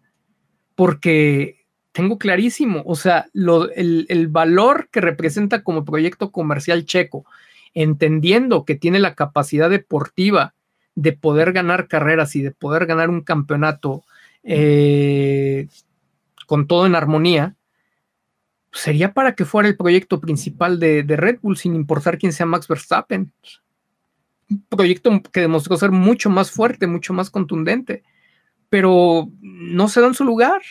Y si no te da su lugar y siendo viejos lobos de mar estos, pues obviamente ellos van a seguir gestionando y van a seguir administrando el cómo explotar, cómo saquear la mina, que es Checo Pérez y sus patrocinadores, y cómo seguir con su proyecto de, de récords, ¿no? Se vuelve, se vuelve una ruta más corta para tener todo de, la misma manera. Obviamente, si tú conviertes a Checo Pérez en tu proyecto, podrías, yo creo que lo mínimo, triplicar, cuatriplicar lo que estás ganando actualmente, porque Verstappen no es un campeón atractivo. Eh, lo vi en, el lanzamiento con Ford, acá en, Nueva York me quedó claro, están perdidos en Austria, son autorreferenciales y nos los contó Víctor Bucardo. ¿Se acuerdan que lo invitamos un par de veces, ¿no? A conversar el, el primer director general de, Red Bull México, que nos comentó precisamente muchas de las cosas que pasaban y obviamente su orgullo austriaco, su orgullo europeo y todos estos temas de discriminación que no estamos inventando nosotros. Y obviamente cómo ellos controlaban y querían que su gente estuviera en los puestos clave, ¿no? Eh, son autorreferenciales, no entienden ni qué está pasando acá y aunque parezca mentira, quizá ni siquiera todavía alcanzan a, ver, aunque lo están disfrutando, no alcanzan a atreverse a pensar en la posibilidad de un proyecto que, que salga de allá para que les genere más dinero. Vinieron a, vinieron a Estados Unidos y Jim Farley los arrasó. Era clarísimo que Ford tenía los estudios de mercado perfectamente desarrollados y sabían lo que representaba Checo Pérez para su mercado. Cuando no sé si saben, pero Ford bajó sustancialmente las operaciones de Ford Europa. ¿Y quién creen que era el director de Ford Europa? Jim Farley, el actual CEO, porque empezó a ver cuál era el mercado principal en el que tenían que concentrar su operación para tener mayores dividendos. Y Europa, si bien quieren seguir teniendo presencia, no era el más importante. Para Ford, el mercado más importante es América. Y no solo Norteamérica, es América completo. Entonces, la diferencia de tener un estudio de mercado adecuado y de entender por qué en espacios como estos hablamos de temas que no se hablan en, en todos los demás lugares, pues es que ni siquiera los entienden. Ya dejen de que tengan la visión, o sea, digo, con todo, con, ahora sí que con todo respeto, que cuando uno dice con todo respeto es porque ya viene el insulto, pero si uno se da cuenta que a veces sus propios colegas no tienen la visión y no tienen la capacidad para ver las cosas, pues imagínate que no tiene la preparación en la materia, ¿no? O sea, nosotros parece que hablamos en chino y cada que hablamos, pues obviamente a mucha gente así se, se le retuerce todo, todo el cuerpo porque dice, pues estos de qué están inventando, ¿Qué, qué diablos hablan, por eso dicen que somos una secta.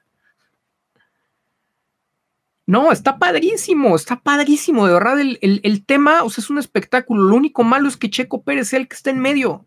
De verdad es espectacular como caso de estudio lo que está pasando en la Fórmula 1. Es espectacular lo que está haciendo Red Bull. Quizás si no fuera Checo Pérez, el piloto 2 que está en ese garage, yo, yo estaría alabando que Red Bull está destrozando el deporte, pero está creando un modelo de negocio extraordinario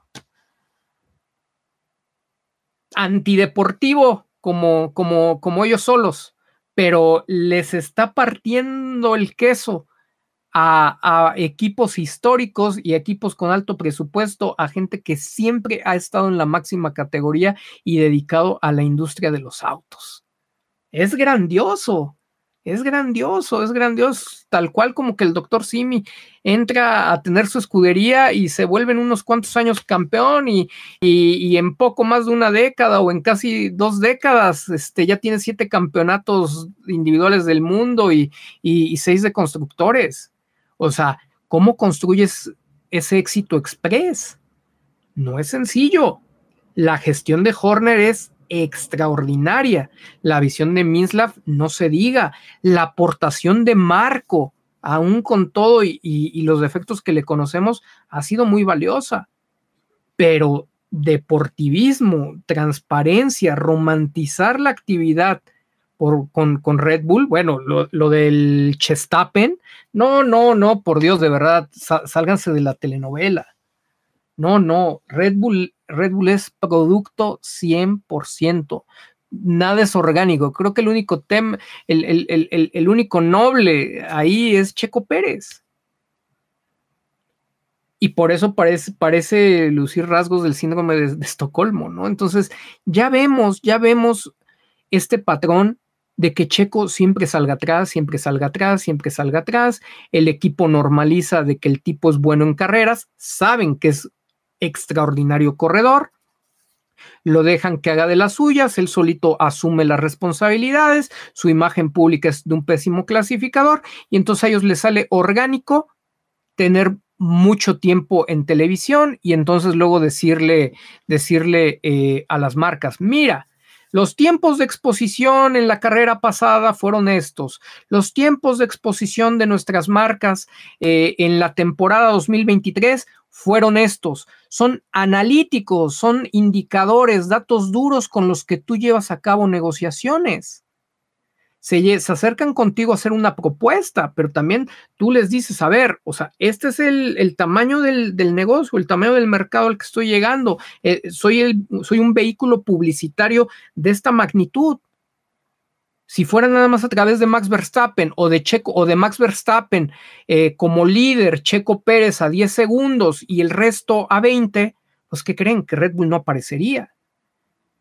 ¿Cuál sería la forma de maximizar el tiempo en pantalla? Pues obviamente que los dos Red Bull tuvieran batalla entre sí. Ese sería el, el modelo ideal, tanto en lo deportivo, en la transparencia, en, en el mayor interés de la transmisión. El problema es que ya ese modelo ya demostró generarle muchos conflictos.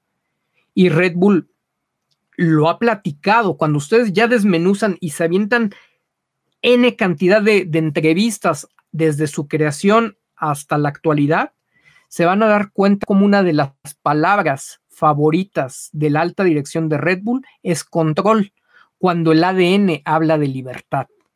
Es contradictorio lo que es su discurso, su storytelling, contra lo que es las prácticas y los, y los procesos de su alta dirección. Ellos buscan control y no se han dado cuenta que desde la época de Fettel, luego Richardo con Verstappen, no pueden controlar los deseos, los, los, los impulsos, el ímpetu de sus pilotos cuando quieren ir por la victoria y por eso hablaba Horner de estos machos o de estos alfas absolutos, ¿no? Checo Pérez baja la cabecita, con todo y que es un competidor y con todo y que es un ganador y, y siempre quiere más y quiere superarse, en cuanto a la relación, en cuanto al trato, el hombre baja la, cabeza, en la actitud pierde y los otros son egoístas. Y solamente puede tener un egoísta absoluto Red Bull y, pues obviamente ese egoísta absoluto en este momento es Max Verstappen, lo fue Vettel en los cuatro campeonatos anteriores. No es fácil volver a tener un Prost Senna en el mismo equipo. Son pocos los que realmente van a tomar esa apuesta de dar ese espectáculo. Cada vez menos con el ejemplo que está dando Red Bull. Entonces, necesitan compensar, necesitan tener indicadores, necesitan tener evidencias de que realmente es un buen negocio tener tu marca en el equipo ganador. Obviamente dices, ah, es el equipo ganador. Asumes que es el que te tiene que estar dando un plus. En imagen pública, te asocias con el ganador, pues entonces eres una empresa grande, eres una empresa ganadora. Pero luego, independientemente del mensaje implícito de la empresa donde te, anuncias o del auto donde te anuncias, viene el tema concreto. ¿Cuánto tiempo de, exposición tiene ese equipo? Asumes que por ser un equipo ganador debe ser el que más medios acapare. Pues obviamente se habla de quien tuvo la victoria, de quien está liderando, es mucho menos lo que se habla de, los coleros, ¿no? Pero en pantalla, que es el valor principal de todo ese tema mediático, es donde más tiempo tienes la atención del público, donde eh, inconscientemente están entrando esas marcas en tu, en tu cerebro, es lo que tiene más valor. Por eso las pautas de televisión pues, son las, más caras, ¿no? O las, pautas que se dan en los videos, ¿no? lo, visual. Entonces, imagínate, imagínate cuánto, cuánto, cuántos están llevando ahí. Lo podían perder teniendo a Max Verstappen allá, ¿cómo iban a justificar cuando a lo mejor ellos tenían una proyección? Vas a tener, estimamos que en 2023 vas a aparecer una cantidad de tantos minutos eh, en pantallas de televisión. ¿Y qué va a pasar cuando de repente haya la discrepancia? De, las casas de, de análisis de datos, de investigación de las marcas o los reportes finales de Red Bull y digan, oye, pero es que no estás llegando a las metas prácticamente me tenías, me tenías una difusión garantizada o una exposición garantizada de tanto tiempo y no se llegó a eso. ¿Cómo? Tal vez no puedes culpar a Red Bull, ¿no? Porque ellos no dirigen la transmisión internacional, pero sí te vas a cuestionar si realmente te conviene invertir en ese equipo. Y lo que Red Bull busca, pues es de que cada vez le paguen más por los patrocinios, no de que pongan en duda si vale la pena o no vale la pena anunciarse ahí. Entonces, pues es un tema complejo y ya llegan, pasando del tema de, clasificación, pues regresas a la carrera y en la carrera no entiendes por qué Hannah Schmitz, a la que tanto se adula, con justa razón del lado de Verstappen, eh, de repente no toma la decisión o no le autorizan esa decisión de que Checo Pérez entre oportunamente al, al garage. Ok, ya clasificó mal, le echan toda la culpa a Checo cuando no tenía ni la confianza de la configuración que le estaban dando en el auto y hasta cuestionó a Bert si estaba seguro ahí de parámetros que, le estaba dando. Una, una verbena popular la que pasa en ese garage, pero toda la culpa recae en Checo y él lo, lo acepta, sale, ¿no? Ya olvidándonos de lo que pasó el sábado y entendiendo los riesgos que es estar en esa posición, pues nos vamos en concreto a la carrera. Está pasando lo que está pasando, sin importar lo que ocurrió ayer y, Checo tenía la posibilidad de empezar a ganar con estrategia muchas más posiciones de las que estaba ganando en pista. En determinado punto estaba, ah, si no mal recuerdo, ya a dos segundos de, Alonso. Y entonces Alonso con Alonso optan por tratar de hacer el undercut. Y entre Alonso y después de Alonso, eh, creo que entró Leclerc o entraron los McLaren.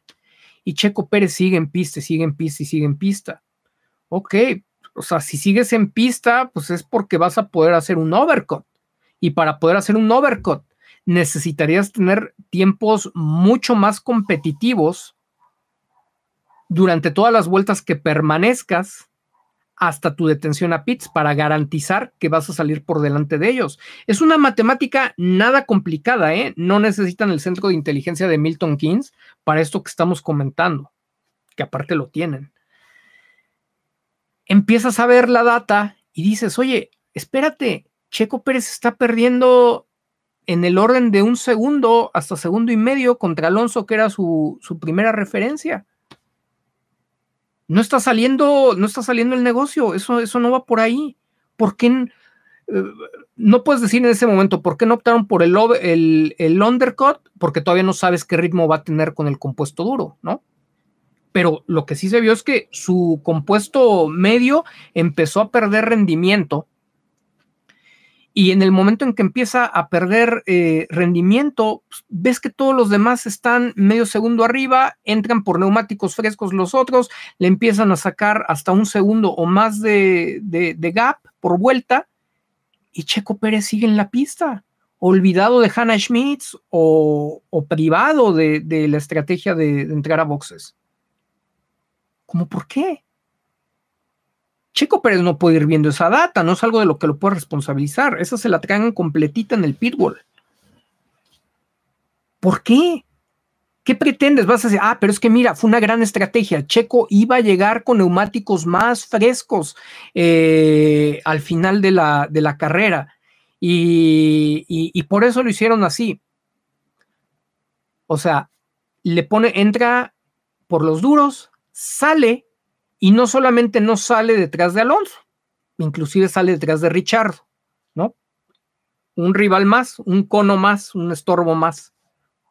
Queriendo o no, desgastas un poco tus, tus neumáticos, pierdes un poco de tiempo.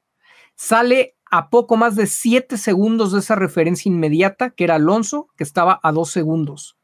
Ya desde ahí decimos, en la estrategia empieza a ser muy cuestionable.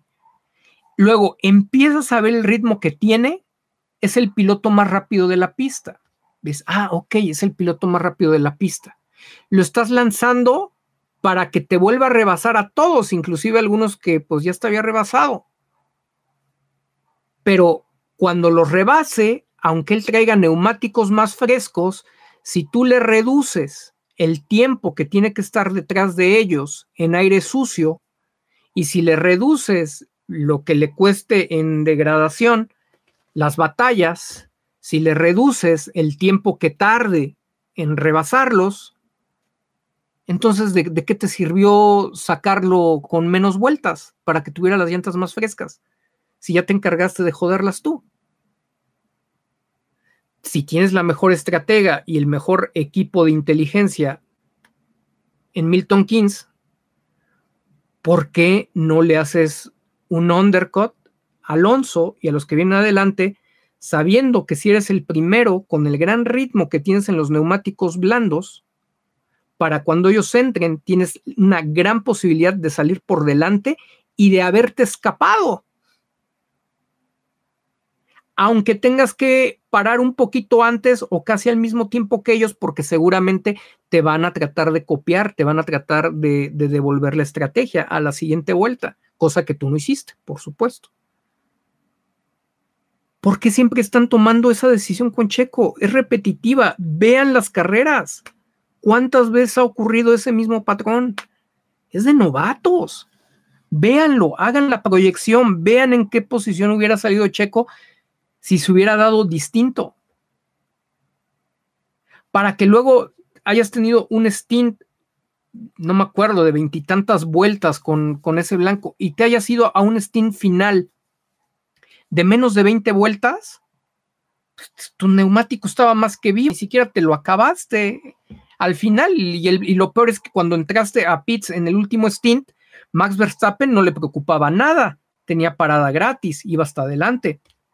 Pero tú siendo Checo Pérez, a ti sí te perjudicaron porque ya no tuviste tiempo, aún explotando al máximo ese neumático, para tener que volver a recuperar posiciones. Dos veces se la aplica. Y la otra, de repente escuchamos eh, en el segundo stint o antes del segundo stint, bueno, más bien durante el segundo stint, a Max Verstappen diciendo que no se preocuparan, que si querían, podían parar primero a Checo. Esto en relación a que, a que normalmente siempre va a haber eh, eh, un privilegio, digamos que el librito o la regla no escrita en la Fórmula 1, en el deporte motor, sería que el líder, quien, el piloto que va adelante en el equipo, va a ser quien tenga la prioridad estratégica. Normalmente siempre vas a parar primero al piloto que va adelante. Pero no seamos cuadrados, porque en este afán de ser unos genios y unos sabios del deporte, nos metemos en la caja y nadie nos saca. La estrategia es un tema dinámico, no un tema pasivo. La estrategia va evolucionando y se va modificando de acuerdo al contexto. Si en el contexto los dos compañeros no están peleando por la misma posición, si en el contexto el detener primero al que va atrás no afecta ni pone en riesgo ni genera un conflicto de interés en el que va adelante, no tienes ningún problema de, pararlo primero. No tienes ni por qué darle explicaciones al que va adelante. Nada más acuérdense, en Bélgica, ¿no? Ahí sí aplicaron la, simple de Max tiene más ritmo y entonces lo pararon primero que, que a Checo, que iba de líder. Sabemos todo es para Max, ¿no? Todo aplican unas reglas para Max y otras para, para Checo. Pero entonces, ¿por qué le ibas a preguntar a Max si parar primero a Checo no lo ponía en riesgo? Estaríamos de acuerdo que no pararas a Checo si están en la misma ventana, pero Checo paró tres o cuatro vueltas antes que Max. No le afectaba lo pudiste haber parado antes que Alonso porque Checo venía haciendo una carrera de desgaste con esos medios. Max iba en aire limpio. No, no, me, no me salgas que ahora siendo Hannah Schmitz no entiendes. Lo entiendo de los haters y de los expertos de sillón, pero con Hannah Schmitz, perdón, no. O sea, como, como CEO, cuando te involucras en cualquier actividad y que como CEO, como alta dirección, sabes que puedes encabezar cualquier proyecto en el que inclusive nunca, nunca antes hayas tenido participación, porque tienes la capacidad de involucrarte y de conocerlo tan a fondo, de hacerlo funcionar y te contratan por tu capacidad y por tu visión. Entonces, en esa visión de CEO, digo, no, no, no, espérate, esto no está funcionando bien, no está bien, no está, no es transparente lo que está pasando con esas estrategias de, Checo Pérez. No es transparente, no hay justificación, no es la jalada que dijo ese periodista argentino de que no había sido ni pifia, ni, ni había sido no sé qué, sino nada más una estrategia que, que no salió. No, no, o sea, no hay manera de que yo pueda creer que alguien de la capacidad de un ingeniero o una ingeniera de Fórmula 1, se llame Hannah Schmitz, eh, Bernie Collins o se llame como se llame, inclusive hasta un ingeniero de Ferrari, de, estrategia de Ferrari, no entienda ese, ese básico. Sobre todo cuando ves que ejecutan conforme al librito, ¿no? Con Max Verstappen. No hay manera, no hay manera. Dices, ¿por qué lo demoran tanto en la pista si no está ganando tiempos, si no está manteniendo el gap, ah, por el contrario, se lo están recortando. ¿Por qué no le permiten hacer el undercut cuando él tendría el ritmo para sacarles diferencia? Si a Checo Pérez lo, lo paran antes que, que, Alonso, una vuelta antes, o por lo menos lo paran en la misma vuelta, o lo paran una vuelta después, le estaríamos sumando mínimo esos siete, esos siete segundos perdidos con los que salió detrás de, del asturiano. Mínimo. Y yo creo que habría salido adelante de todo ese paquete. Altamente probable. A menos que le hubieran copiado la estrategia, ¿no? Y bueno, en cualquiera de los casos hubiera empezado la batalla ahí, todos con neumáticos frescos, todos en igualdad de condiciones, pero ya tirándole, tirándole a la segunda posición la segunda posición, como transcurrió la carrera, era una cuestión matemática, si el equipo decidía lo correcto, inclusive ni siquiera lo hubieras ah, expuesto a tener esa batalla con Lando Norris. No le echen la culpa a la clasificación, ya estamos hablando del desarrollo de la carrera. El error, la circunstancia de la clasificación ya, ya pasó. Ya estamos hablando de la carrera en concreto y de todo lo que sucedió en ella la posición 2 no se la arrebataron los comisarios. Para mí, en primera instancia, la posición 2 se la arrebató el equipo. Y la pregunta es ¿por qué? porque obviamente eh, no, no, le voy a conceder absolutamente a nadie que me diga que es porque es mexicano. Si ese fuera el argumento, Checo Pérez ya no tendría silla y nunca lo hubieran contratado. Así que antes de decir que es por un tema de discriminación, me tengo que preguntar qué interés superior tiene Red Bull por encima del propio resultado deportivo, por encima de maximizar las oportunidades de obtener la mejor posición para, para Checo, para sus dos pilotos en este caso, ¿qué, qué hay? ¿Qué interés superior le, le, puede, le puede reportar un beneficio para que se tomen tan malas decisiones? Son totalmente cuestionables y, y, hasta me extraña que no haya más énfasis. Bueno, ya, ya creo que no nos debe de extrañar, ¿no? De, los medios especializados. ¿Cuál es, ¿Cuál es el motor? ¿Cuál es el núcleo de Red Bull? La razón de estar en Fórmula 1, marketing, exposición de marca. Entonces, hay sustento, hay metodología, no es un tipo loco e irresponsable saliendo a manipular la mente de 962 personas que amablemente me comparten su tiempo y que nos han dado solo 648 likes, tal vez porque no les interesa mucho el tema. Eh, no, no. Es un tema que estaríamos viendo en las facultades más prestigiadas del mundo. En esos lugares donde pocos les van a revelar los secretos de, de cómo se, se operan ciertas cosas delicadas en esos niveles. Todas las hipótesis nos llevan al mismo punto marketing, que es el núcleo, la razón de ser, núcleo de negocio y la razón de ser de los equipos de Fórmula 1 de, Red Bull. Y obviamente el negocio que eso representa, el retorno de inversión en exposición de marcas. Lo regresan para que tenga que volver a rebasar. Entonces rebasa una o dos veces o hasta tres veces al mismo piloto y aparece una, dos y hasta tres veces con cada uno de los pilotos que tiene que volver a rebasar si haces bien tu estrategia, lo simplificas y probablemente lo sacas adelante. A lo mejor lo sacas en tercer lugar y ya nada más tiene que hacer un rebase más. Con ese ritmo, no creo que hubiera podido alcanzar a Verstappen, porque a Verstappen lo traen con un resto todavía, pero sí le encontraron un ritmo, sí le encontraron una configuración con la cual es más, era más veloz que, todos los demás en, en ese RB19. No quisieron, no quisieron. Entonces, nada más pregúntense por qué. Les digo, desechen, es la sugerencia desde, desde la impresión diagnóstica de, un profesional de la materia. Desechen, deséchense la, teoría, que esa es más, más visceral, de la discriminación. La, si fuera por mera discriminación, no lo hubieran contratado o ya no estaría ahí. Entonces, si no es por eso, ¿cuál sería la razón que es más importante para Red Bull que el hecho de afianzar una P2 para Checo Pérez? Negocio. ¿Es negocio? Ah, pues el, el, núcleo, el núcleo de negocio, la razón de ser de, de Red Bull en la Fórmula 1 es marketing, tiene sentido se vuelve una hipótesis válida, una tesis totalmente, totalmente válida.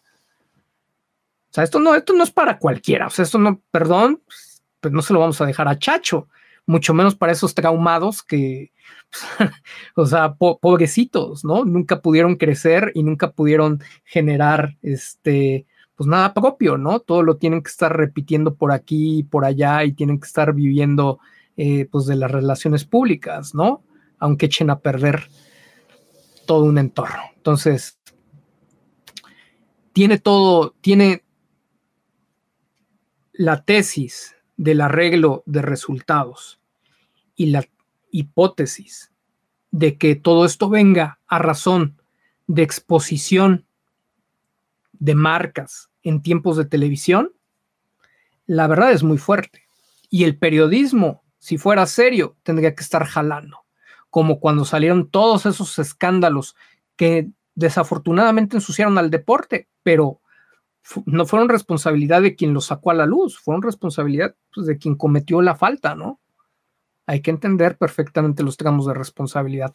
Nos alargamos hoy, hoy, más, hoy más que nunca en esta intro, vamos, vamos para, para dos horas, ¿no? Entonces, eh, la verdad es que está bien interesante, era creo que importante hacerlo como una especie de resumen, balance de lo que ha sido toda la temporada, estas motivaciones y que desafortunadamente perfila como el modus operandi, como el paradigma que vamos a seguir viendo en Red Bull, a menos, a menos que entren a hacer las cosas de manera diferente. Pero cuando yo leo y escucho a Carlos Slim, escucho a Carlos Slim en una entrevista de Claro Sports hablando acerca del subcampeonato y cuando yo veo su tweet, digo, híjoles, es que esto me suenan las mismas palabras de Checo y, sigue siendo muy desafortunado, aunque no sepamos qué está pasando allá adentro, no es el approach que está, que está funcionando difícilmente va a funcionar. Y a lo mejor dices, le consiguen un nuevo ingeniero y a lo mejor empieza a funcionar. Ojalá, se los deseamos con todo, pero está comprobado, no hay que, no hay que descubrir el hilo negro. El porcentaje, el porcentaje de probabilidades de éxito con una mala prensa en una actividad de, Fórmula 1 se, se, reduce de una forma extraordinaria eh, cuando, no tienes, cuando no tienes un buen posicionamiento mediático y queremos, queremos que, Checo maximice sus posibilidades, que, optimice todos los recursos que tenga a, su alrededor, dentro y fuera de, la pista, para que pueda ser campeón. ¿Significa que si no trabaja su imagen pública o su posicionamiento mediático, no va a poder ser campeón? No, no significa, no es directamente proporcional. Pero, repetimos, de la forma en que han llevado su manejo de imagen pública, prácticamente lo están llevando a 1% de probabilidades, porque nunca había visto en tanto tiempo a un piloto que estando en un equipo top, que teniendo el talento que ha demostrado por más de una década Checo Pérez, estuviera tan vapuleado como él. Y de eso no puedo culpar a los medios británicos, neerlandeses, alemanes, ¿no?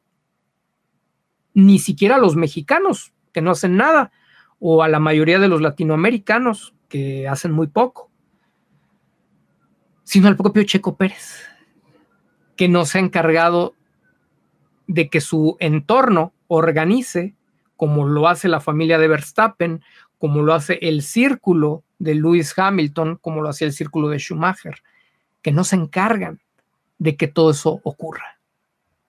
Lo sorprendente es que Julian Jacobi, como representante de Ayrton Senna, pues obviamente le debe de haber tocado vivir todo eso yo tengo un cuestionamiento real, porque esa parte sí no la sé, ¿no? Hay cosas que por supuesto detalles uno no tiene.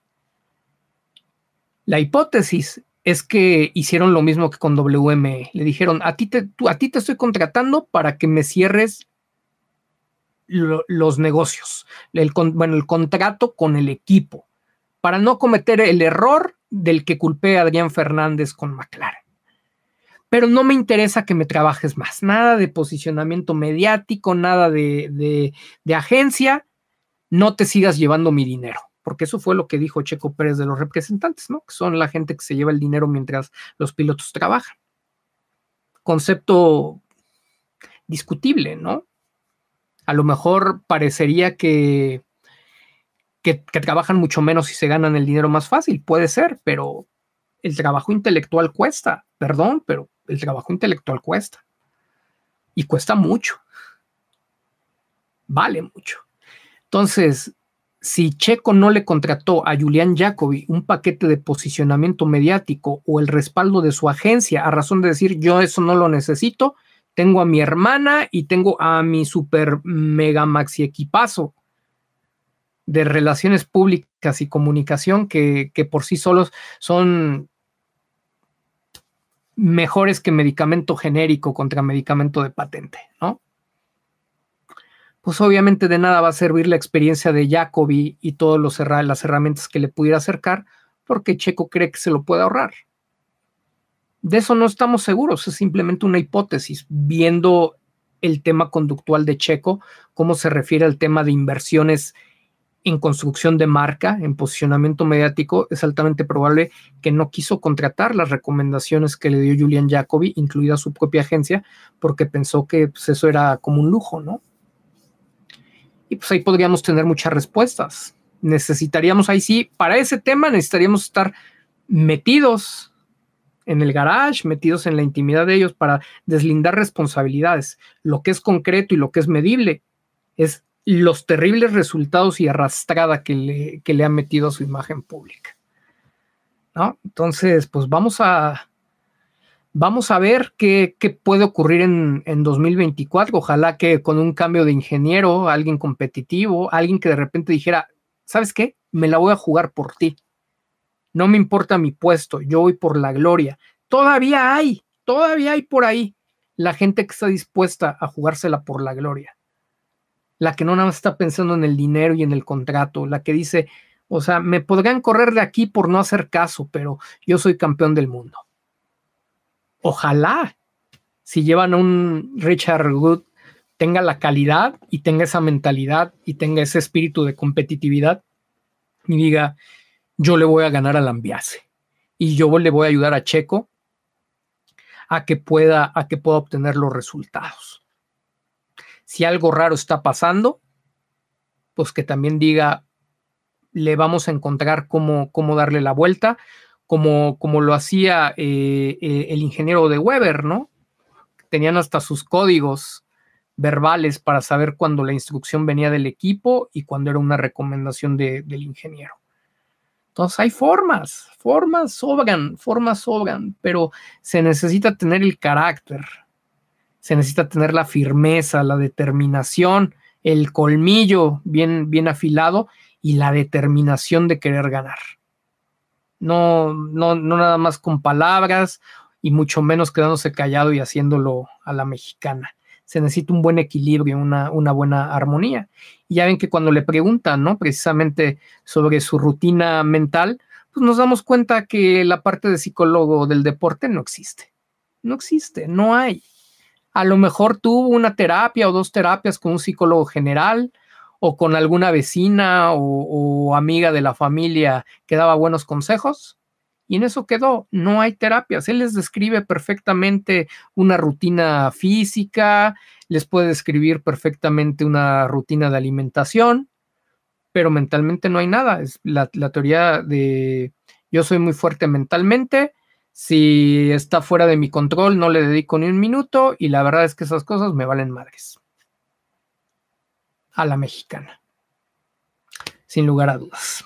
Señores, vamos a pasar lista y, vamos, a, vamos a ver qué, qué tanto tienen por acá de, comentarios para compartirnos en este último directo de la, de la temporada. La verdad es que, híjoles, había muchas cosas contenidas, muchas cosas que decir. Sé que terminamos dándole vueltas y vueltas para llegar al mismo punto, pero es que es de cuántas formas lo puedo decir cuántas veces lo puedo repetir para ver si se fija el mensaje, ¿no? Entonces, yo no me voy a cansar de, repetir lo que por experiencia tengo claro que es el diagnóstico. Es muy raro que, que alguien, que, alguien esté tan interesado, ¿no? En que las cosas salgan, pero honestamente sí estoy consciente de la repercusión social que tendría el hecho de que Checo Pérez se vuelva campeón del mundo tanto para México como para una buena parte de Latinoamérica. Abriría unas puertas muy grandes para pilotos que vienen detrás. Sería una inspiración mucho mayor de la que pueda ser ahora eh, para jóvenes eh, futuros pilotos y en, y en cualquier ámbito de la vida. Y eso a mí me interesa, porque es la forma en que uno pone un granito de arena para, para que podamos tener una, una vida mejor, una, una mejor sociedad. ¿no? Entonces, para mí esa es una, gran motivación y es la razón por la que no me importa repetir 40 mil veces exactamente lo mismo y es algo que yo agradezco a los que tienen aquí la paciencia de pertenecer a la secta y sobre todo los que tienen pues ese interés, ¿no? De abrirse, de comprender, de hacerse conscientes de lo que estamos diciendo e inclusive proyectarlo para crecer en su propio contexto. Sin más, saludo con muchísimo cariño a Miguel Alvarenga. Saludos, tío Tello. Siempre es un gusto escucharte. Hará falta escucharte de aquí hasta marzo. Saludos, mi querido Miguel. A Quijara. Leclerc demostró más compañerismo con Checo en una vuelta que Verstappen en tres malditos años.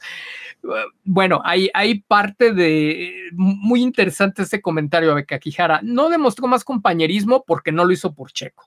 Eso, eso hay que entenderlo. Compañerismo pues, es cuando lo haces para darle algo al otro. No, no buscaba darle nada a Checo, buscaba cómo aprovechar a Checo para obtener un objetivo que era el, el subcampeonato de constructores para Ferrari.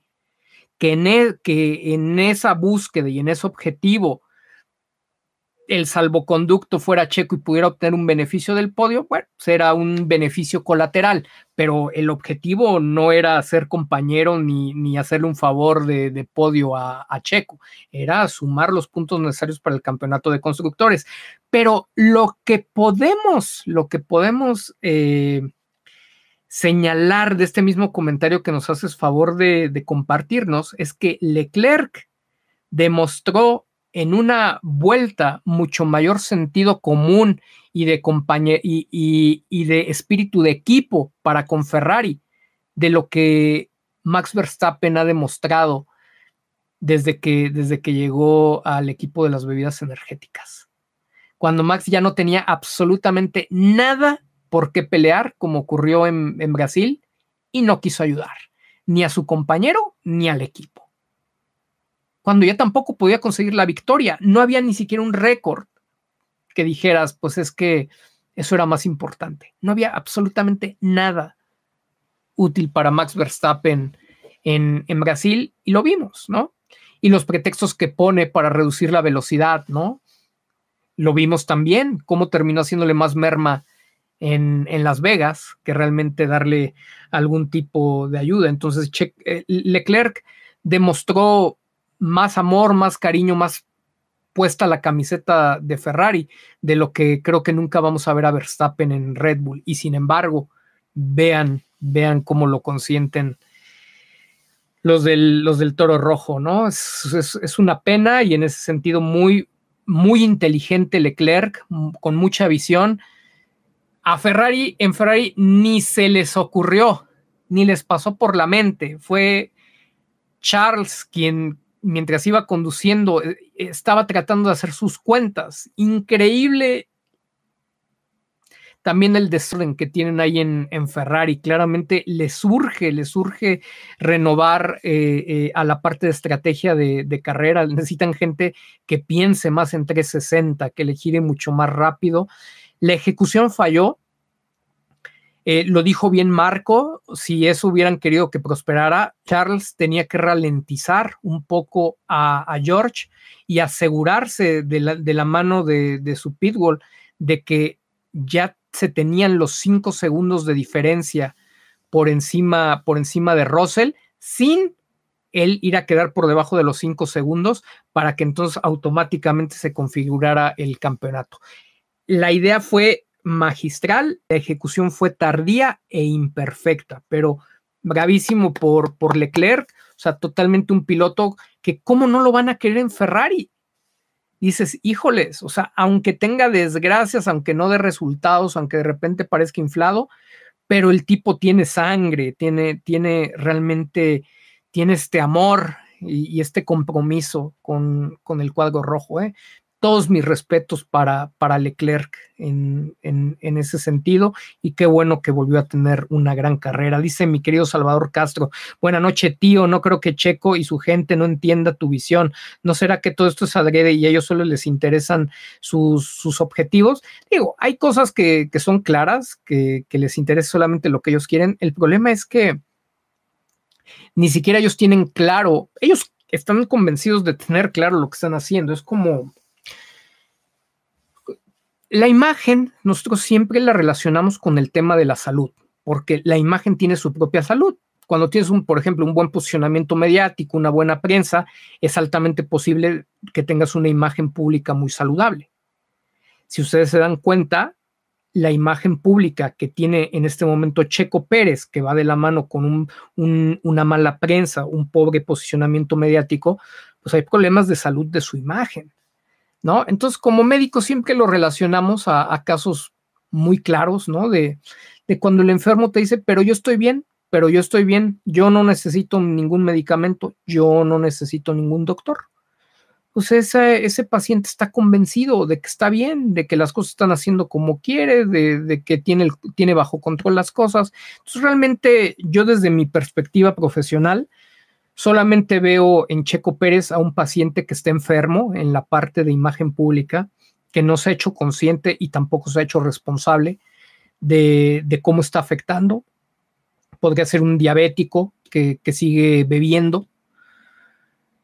Y entonces sabes que, el daño puede llegar a un punto en donde sea irreversible donde ya no va a haber para dónde ir, que sabes que cada, cada vez que sigue con esas actitudes, pues se, está afectando más y más y más. Entonces, yo creo que más bien alcanzo a ver, comprendo, porque me lo he topado muchas veces, imagínate, no es la primera persona que pasa por esto, obviamente a nadie le ruegas, tú te das cuenta, te platican, hay gente que inclusive llega a pedirte la ayuda y casi quiere que se la des gratis, ¿no? y pues obviamente tampoco es así. Eh, pero pues hay mucha gente que te platica, quiere hacer 20 mil cosas, pero pues, ellos quieren seguir teniendo el control y decirte, decirte cómo hacerlo. Algo, algo que era muy importante en la filosofía de Steve Jobs es que te decía, yo contrato gente para que me diga cómo hacer las cosas, no para yo decirle qué es lo que tiene que hacer, ¿no? Y esa es la diferencia del liderazgo a la diferencia de ser un jefe.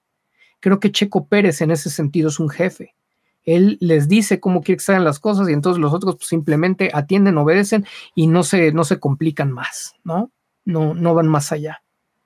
Realmente Checo tendría que tener el liderazgo para decir, a ver, güey, o sea, yo de esa cosa no entiendo, honestamente nunca me ha interesado, pero si eso me va a dejar más dinero y nos va a ayudar a posicionarnos, a estar en, en, en una perspectiva donde, donde vamos a obtener mejores recursos eh, o mejores apoyos en lo deportivo para competir en la pista, pues hagámoslo.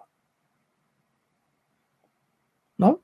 O sea, así como te contratas al mejor o al preparador físico que te da los resultados, o te contratas al representante que, mejor negocia para ti los contratos, pues así lo tendrías que hacer en la, otra cosa. Mínimo, por lo menos tendrías la obligación de, investigar qué es tu imagen pública, ¿no? Ya, ya sería lo mínimo. Entonces, no creo que sus objetivos sean meramente económicos. Simplemente creo que es un cuate que con todo derecho, igual que cualquiera lo hace, tiene que cobrar por lo que hace, tiene que aprovechar la corta carrera eh, de un piloto pero sí creo que quiere ganar su campeonato. El tema es que no está consciente de lo que tiene que hacer afuera, porque vivió en, un mundo en un mundo idealista, lo construyó de romantizó la, la, actividad, no vio todo lo demás que sucedió. Inclusive Jos Verstappen salió a criticar al hijo, ¿no? De todo lo que, lo que comentó de Las Vegas. Max también tiene una visión romantizada del deporte. El tema con Max es que obviamente tiene un equipo de soporte detrás de él que pues hasta cuando la riega salen, salen a hacer un control de daños y Checo Pérez no. Entonces, creo que eh, sus objetivos no son distintos de los que nosotros planteamos. Lo que no tiene es la perspectiva que nosotros vemos en temas que no son de su competencia, en temas que, que él no domina. Y ahí es donde, donde te pierdes, ¿no? Si si el diabético te dice es que yo tomando me siento mejor y es que yo creo que me voy a morir antes si, si no tomo lo que sea. Digo, son temas muy profundos, temas muy, muy delicados. En imagen pública hay temas igual de delicados. Si yo lo veo, yo veo a, a ese Checo Pérez con una enfermedad terminal, si sigue como va, que no se está atendiendo. A ese, a ese punto ha llegado, ¿no? Entonces, yo honestamente sí creo que no lo entienden, ¿eh? Normalmente alcanzamos a, distinguir muy bien de la gente que tiene otros objetivos, como, como tú comentas, a la gente que realmente no tienen la visión ni el conocimiento sobre el tema que le estás hablando. Y a mí me parece que, que Checo y su equipo recaen en esta, en esta segunda área, ¿no? No tienen ni la visión, ni tienen el conocimiento, mucho menos la capacidad para poder desarrollar y empujarlo desde fuera de la pista a esos objetivos que, que él tiene. Eso, eso es la impresión diagnóstica que nosotros tenemos, Salvador. Y a ver, aquí estábamos, dice Blanca Pérez, la, saludo con muchísimo cariño. Blanquita, te saludo con muchísimo cariño. Coqui Rayo, quién sabe qué publicidad anda, anda haciendo eh, eh, por ahí. Vamos a seguir con, con los mensajes, no sin antes aventarnos nuestro colágeno para recuperar un poquito de energía. Los que tienen su colágeno, los que están obteniendo los, los beneficios y que nos los han contado. Padrísimo momento de, beber nuestro shot de, de colágeno. Dice, mi querido Robert López de Hydra Racing Puebla, antes que inicie, dejo este mensaje agradeciendo a Beto y a todo el equipo de Percepción Pública por esa gran pasión por Checo y por liberar más mentes y abrir más ojos ante lo evidente. Mi querido Robert, gracias a ti y, en tu nombre y el de todos en la comunidad percepcionista también. Gracias por una temporada más de estarnos acompañando, porque pues al final nosotros hacemos esta inversión de tiempo y compartimos con mucho cariño el conocimiento, pero un programa de responsabilidad social como este no tendría eco si, si no tuviera a la gente, a la audiencia que son, que son ustedes, para poder verlo, disfrutarlo y aprender y pues llevarlo a cabo, ¿no? Sacarle provecho. Así que muchas, muchas gracias. ¿Cómo vamos con los likes, querida comunidad? ¿Podemos llegar a los mil likes en este momento? ¿Acaso creo que somos suficientes los que estamos conectados para poderle meter ese DRS hacer un undercut a, los likes y no estar esperando como lo hace el pit lane de Red Bull con Checo Pérez. Dice Marco Antonio Burciaga, tío Tello, un abrazo. Los comentaristas de F1 TV afirmaron que la virtud de Max era decir que le fallaba su auto, por eso sus ingenieros lo podían resolver. Tío, su análisis ya les incomoda. sí, sí, sí, totalmente, totalmente. Oye, Dice, afirmó la virtud de Max era decir que le lo, lo oí, creo que Tornelo fue el que, el, que lo dijo, ¿no? Que eso era lo que habían contestado desde, desde Red Bull, ¿no? Este, que dijeron, es que Max eh, tiene la virtud de saber decir lo que le falla al auto. Ah, órale, pues yo he escuchado que no es muy distinto de lo que dice Checo, más bien Checo pues ya llega un punto en donde se desespera de, ¿y cómo te explico qué es lo que necesito si no lo sabes traducir, ¿no? Y bueno, pues ya él se involucra para hacer equipo y los pitufos dando vueltas en círculo, etcétera. Dice mi querido Robert López, como cada año lo sostengo, somos el mejor equipo y Beto el mejor guía. Nos ha ayudado a entender y ver la F1 desde un punto donde se disfruta más. Abrazo, percepcionistas. Gracias, Robert. Kenia Ortiz, dejo mi like y ansioso de escucharte, tío Tello. Extrañaré los en vivo. Pues a ver si hacemos algo, ¿no? Era lo que platicábamos. Vamos a ver cómo andan los tiempos. Aunque ya sé que muchos de ustedes se desconectan y ya no nos siguen, pero ojalá estén pendientes y, yo los invito con, mucho cariño a que ojalá si, si hacemos unos espacios donde no hablemos de Fórmula 1 nos puedan acompañar. Ya saben que va a haber experiencias y aprendizaje garantizado.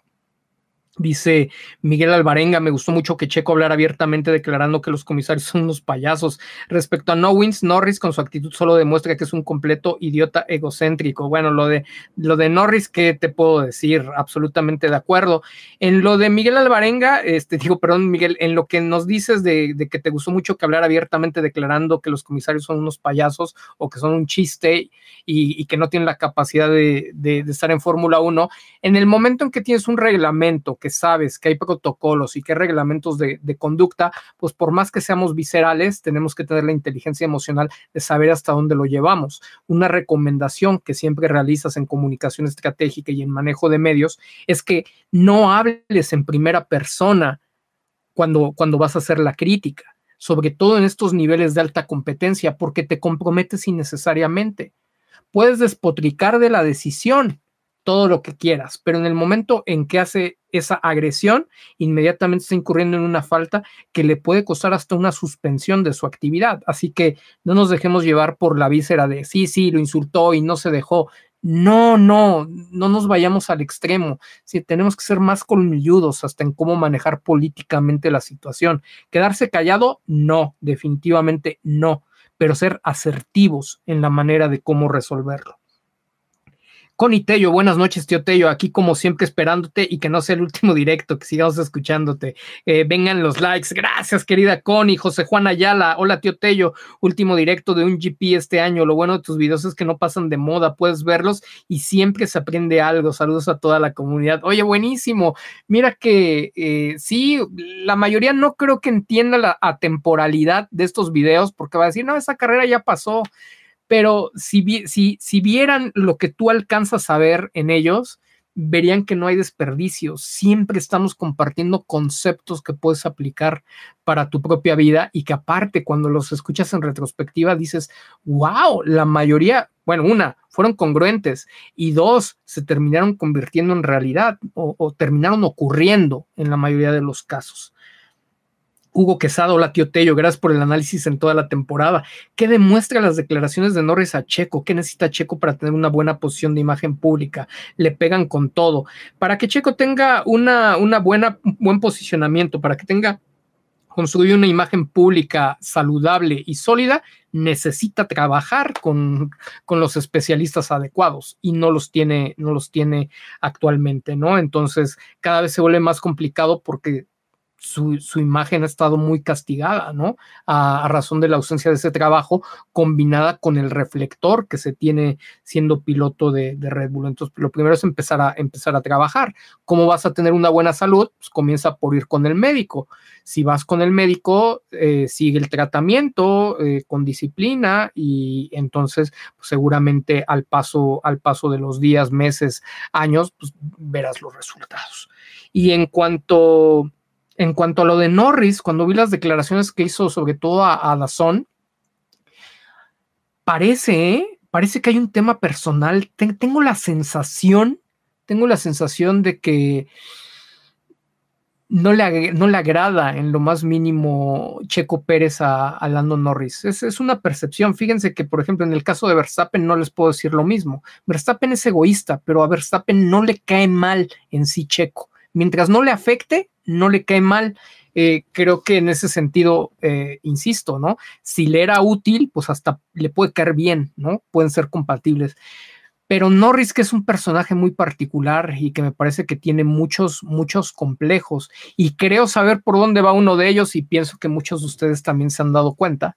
No vale, no vale la pena que, lo comente eh, públicamente eh, creo que en el, en el caso de, Norris y, esos complejos que, él, demuestra, tiene antipatía, siente antipatía por Checo Pérez, probablemente además de la antipatía siente algún tipo de envidia, sí es un tipo con un perfil envidioso.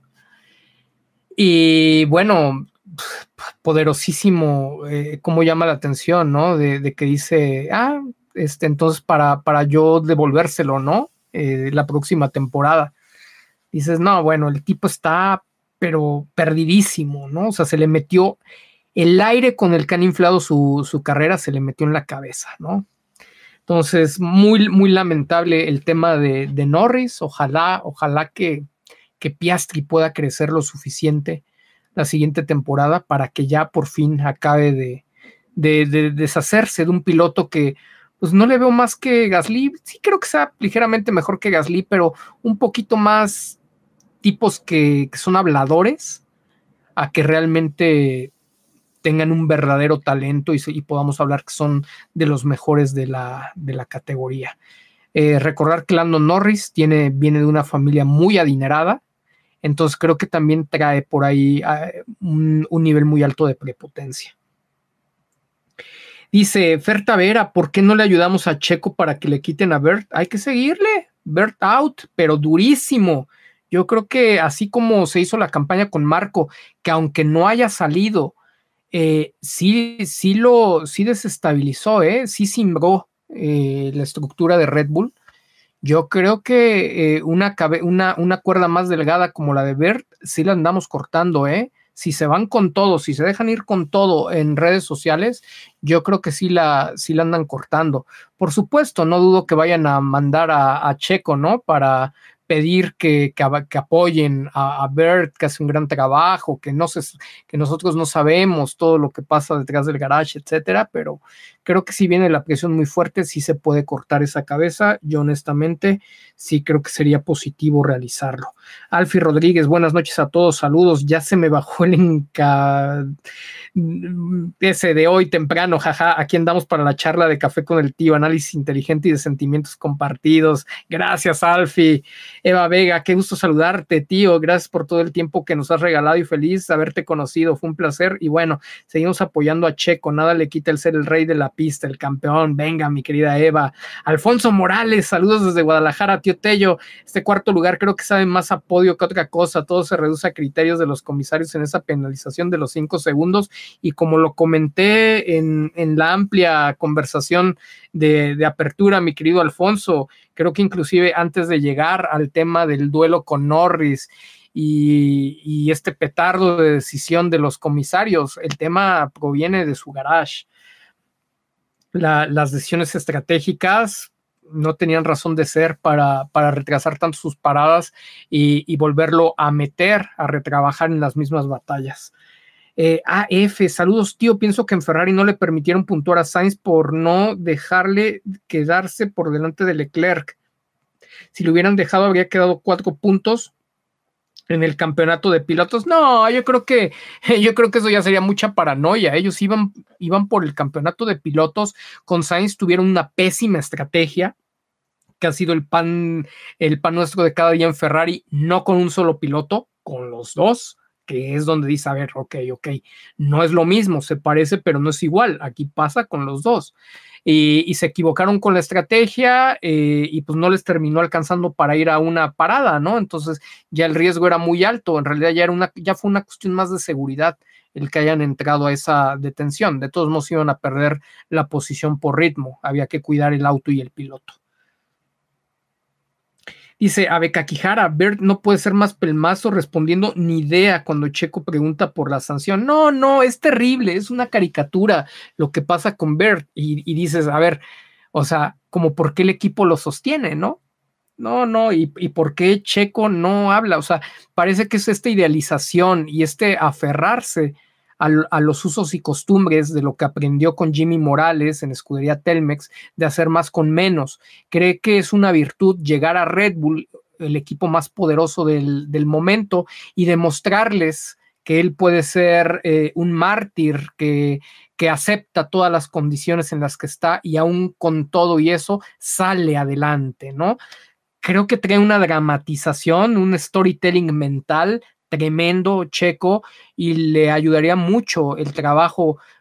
Yo creo que en primera instancia con, bueno, les diría con un servidor, pero bueno, con, con, especialistas de, nuestra área y seguramente nosotros mismos les estaríamos recomendando eh, llevar un trabajo de la mano con, un psicólogo del deporte para, para poder eh, armonizar todas esas ideas y todos esos pensamientos y sacar la versión más poderosa.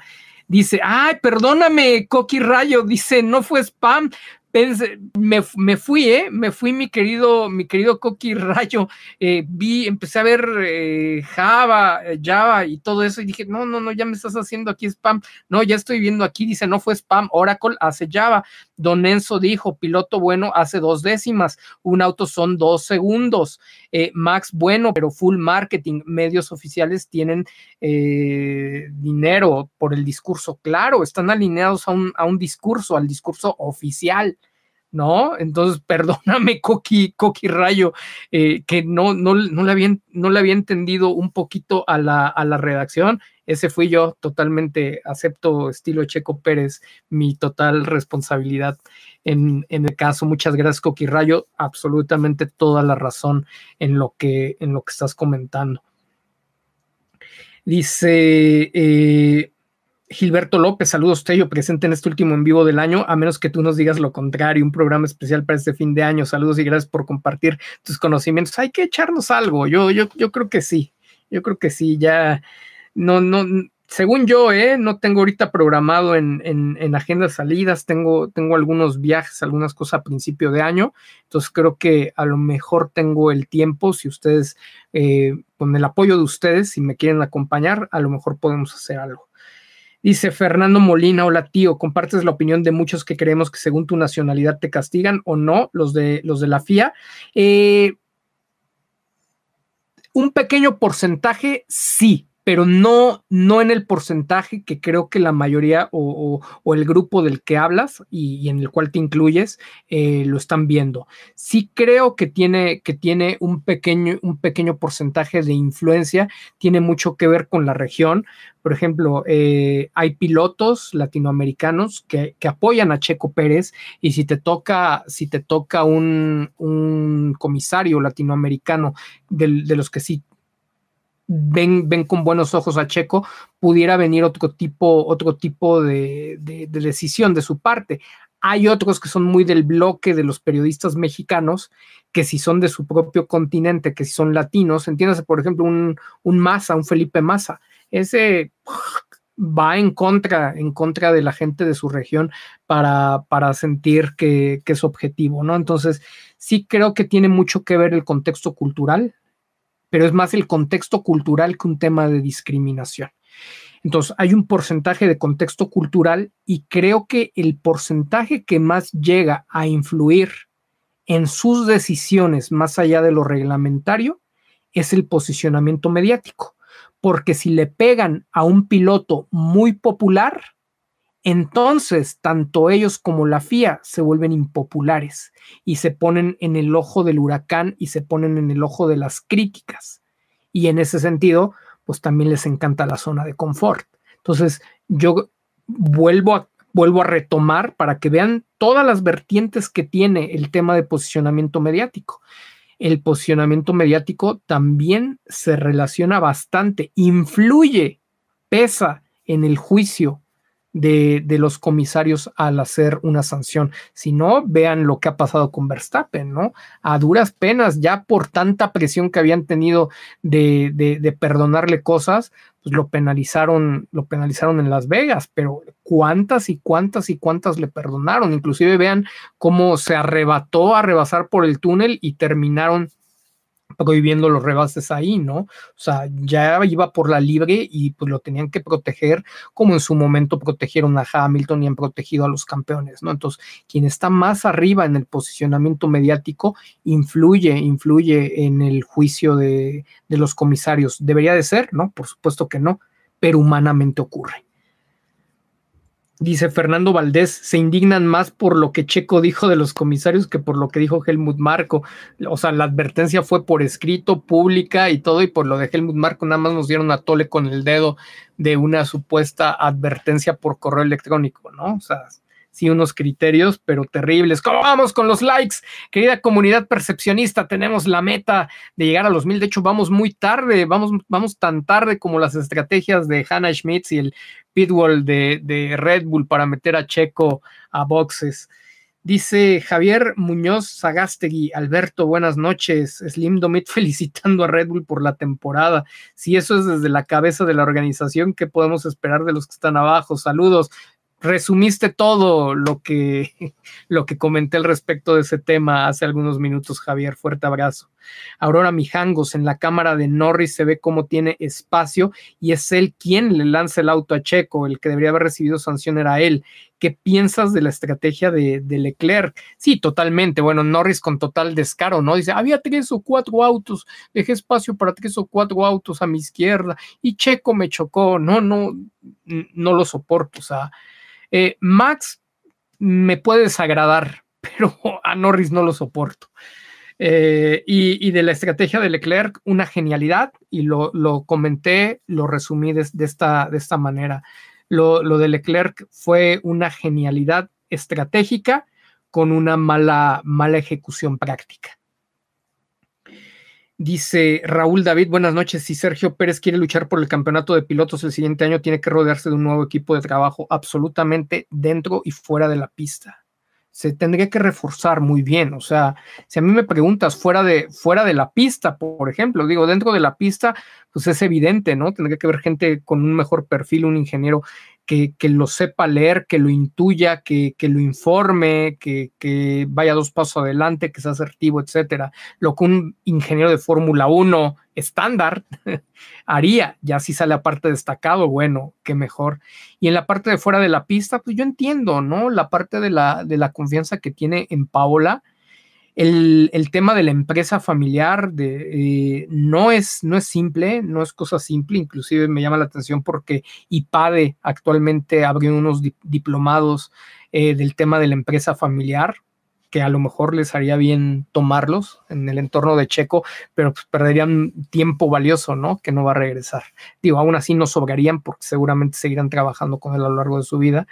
En el caso de Paola, Paola puede seguir al, frente de eso, ¿no? O sea, sin, ningún problema.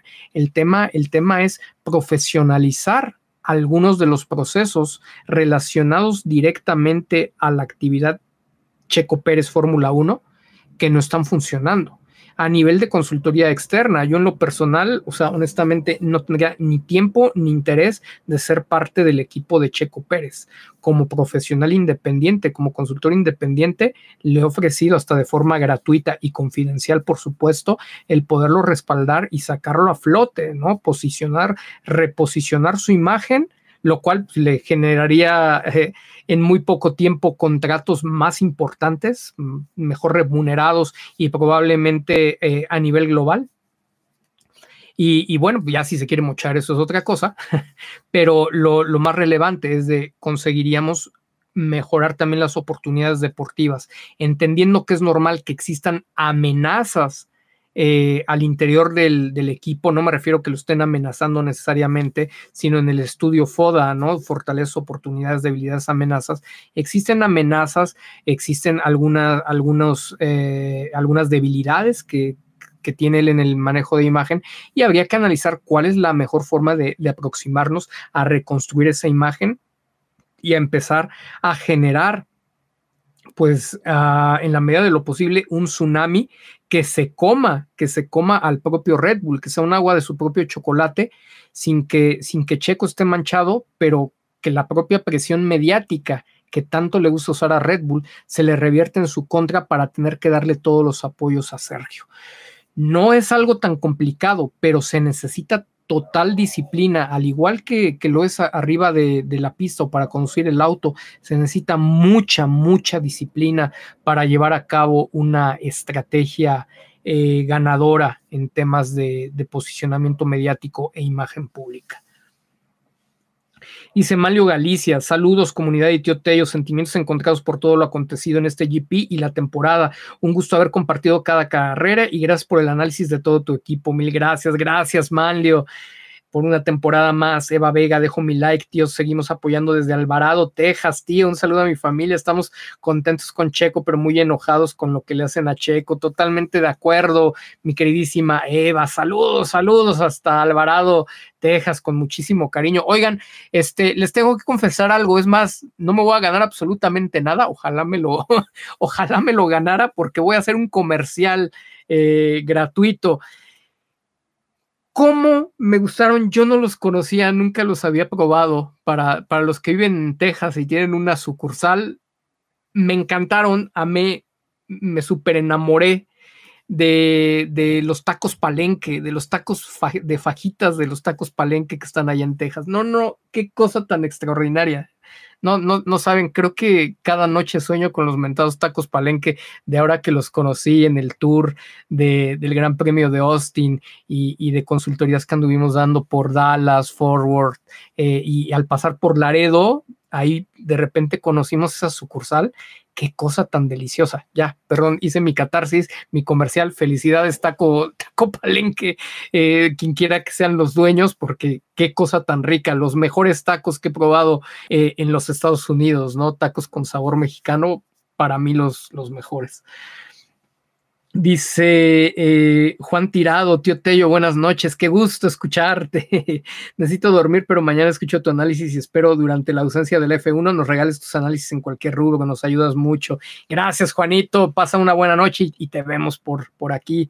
Paulino Sánchez, comunidad percepcionista, den su like, dejen su like para que YouTube lo recomiende y llegue a más amantes del F1, ya que hoy no me salió el vivo en, en YouTube para buscarlo. Ya no está saliendo el en vivo anunciado en, en YouTube. Ojo, se nos está cayendo por temas de algoritmo, nos están ganando los espacios amarillistas, pero bien grueso. Y entonces lo único que está sucediendo es que pues, sí, somos una comunidad y un grupo que está convirtiendo de nicho, ¿no? Este, pero pero es delicado porque si perdemos ese alcance, pues obviamente eh, todo lo que hemos construido y lo que hemos repercutido en el, en el tema, pues puede llegar a perderse totalmente, ¿no? Este, y caer en, en manos equivocadas, ¿no? Que, que solo desinforman para lucrar. Muy importante lo que comentas, Paulino, y muy triste, ¿eh? muy triste lo que está sucediendo. Mari Torres, hola tío, me puse a investigar cada quali de Checo desde que llegó a Red Bull y oh sorpresa, en los dos primeros años solo cinco veces no pasó a Q3. Este año fueron siete. Sí, Mari, no tiene sentido, no tiene sentido lo que está pasando hay que entender, no es lo mismo el tema de clasificar, por ejemplo, en los equipos chicos, donde sabías que el, auto tenías que eh, generar compromisos de configuración para estar fuerte en carrera, porque es donde se reparten los puntos. Entonces sacrificabas mucho el tema una vuelta táctica y estratégicamente en el lado de Checo, ahí se entendía.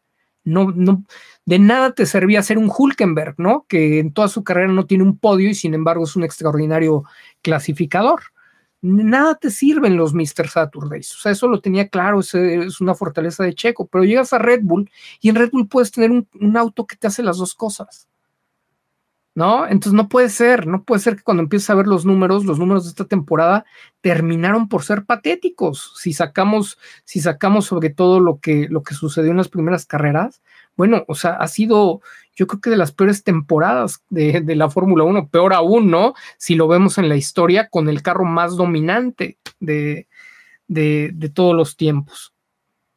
Carla Herrera, me da gusto saber que un compañero de trabajo se da cuenta lo que hablaba con, con él sobre tus análisis. Nadie habla y expone como tú los temas de F1. Saludos desde Zapopan, va mi like por anticipado. Gracias, gracias, Carlita. Saludos hasta Zapopan con, con mucho cariño. Mi querido Sharik del Río, ¿cómo que no le caes bien a Checo, tío?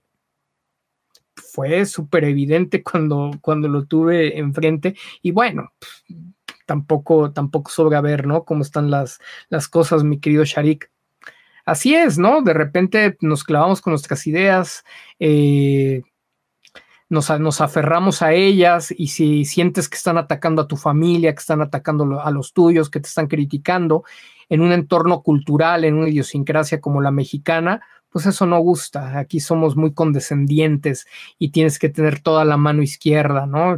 Eh, el, el approach de un consultor de lo que otrora se hubiera llamado primer mundo, eh, siempre va a ser muy duro. De hecho, bastante como lo que se conoce de Helmut Marko, que tuvo en su momento cosas muy positivas antes de convertirse en un porrista y representante, ¿no? De, sus pilotos, ¿no? Es, es muy normal de, de, hacer esa crítica dura, directa, de no perder el tiempo en ponerle azúcar a, tus comentarios, ¿no? No tenías por qué endulzar algo que, que, se necesita resolver ya, ¿no? Y, y, aquí sí, en nuestra cultura necesitamos mucho el apapacho, el decirte lo que quieres oír, y pues eso no sucede, ¿no? Somos, somos como la antítesis de, esta sociedad mexicana y en muchos casos latinoamericana en la forma en que decimos las cosas, ¿no? Entonces, sí, a veces no necesariamente eso te, gana muchas amistades, pero lo que, lo que sí sabes es que de las amistades que ganas son muy sinceras porque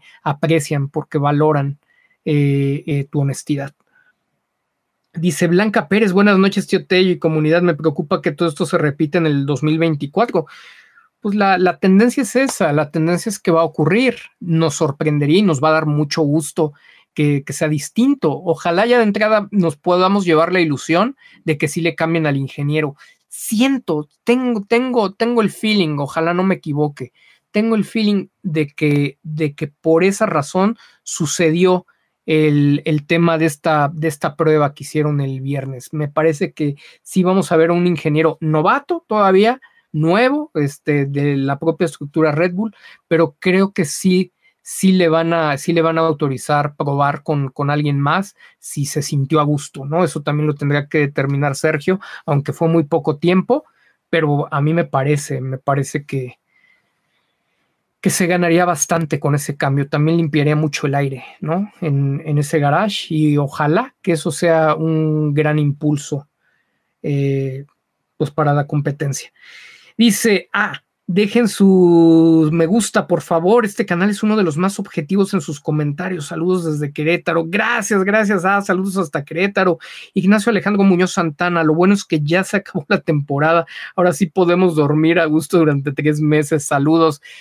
Qué pena, ¿no? Que con el gusto, con la pasión que tenemos por la Fórmula 1, de repente se nos haya vuelto tan amargo el tener a nuestro propio piloto en la forma en que lo deseábamos, no solo en un equipo top, sino, siendo campeón de constructores y, quedarnos cada gran premio con esa sensación donde nunca termina por ser redondo el fin de semana, ¿no? Esta, esta temporada. Qué, qué triste, o sea, ojalá podemos aceptar que, Checo pierda, pero, pero sí es muy claro, ¿no? Lo vimos en, esas primeras fechas que todos conocemos, cómo, cómo se gana y se pierde. Podíamos entender cómo, se, cómo no se ganó en Bahrein o algo así, que las diferencias eran, eran pequeñas, ¿no? o, si no eran pequeñas, por lo menos era porque ya estaban administrando lo que, lo que tú quisieras, pero no era tan radical, no era tan grotesco, no estaba, no estaba empañado, no se nublaba de cosas raras, ¿no? En, en, el ambiente. Y para quien nos trata de culpar de las cosas raras, no, no somos nosotros, las cosas raras las están haciendo ellos. Nosotros nada más estamos haciendo un, recuento metodológico, decir, a ver, está pasando esto, esto, esto y esto. Y, y, cuando ya lo ves lo pones sobre la mesa, y ya se generó una tendencia, ya hay un patrón y ya se empezó a generar una tendencia. Ahí hay que jalar los hilos. Dice mi querido Ricardo Sayek, saludos tío, ¿la penalidad no crees que podría ser un tema para ayudar a Mercedes? Ojalá no sea el último directo del año, sigamos empujando. Pues mira, mira, mi querido Richard, hay muchas cosas que se pueden especular, y aunque parezca lo contrario, de verdad hay que ser muy responsables en el tema de la, de la especulación. Ya les platiqué el proceso de, de cómo llegas a una tesis o de cómo construyes tus hipótesis, ya, ya pusimos los, los fundamentos, ¿no? Este, estímulos que están ahí concretos, eh, cómo, cómo, se, cómo determinas o cómo encuentras un patrón que se convierte en tendencia. Me parece que, que este tema, si bien no se, nada se puede descartar por el tema de desconfía, pero no hay forma de medirlo. Y cuando no hay forma de medirlo y cuando no hay forma de encontrar una, tendencia, porque no va a haber forma de encontrar una tendencia en, esa decisión de la penalidad, tampoco necesitamos ensuciar el deporte. Ya bastante, ya bastante nos está generando molestias, ¿no? No se trata de que eh, yéndose checo, digamos, no lo, no lo vuelvo a ver jamás, ¿no? Entonces, honestamente, no creo que haya sido un tema para ayudar a Mercedes. Me parece que fue un tema donde, donde McLaren se quejó eh, de forma más impetuosa con los comisarios, eh, de una forma en que no se quejó Red Bull. Me parece que Red Bull ni siquiera debe de haber reclamado el, incidente en lo absoluto.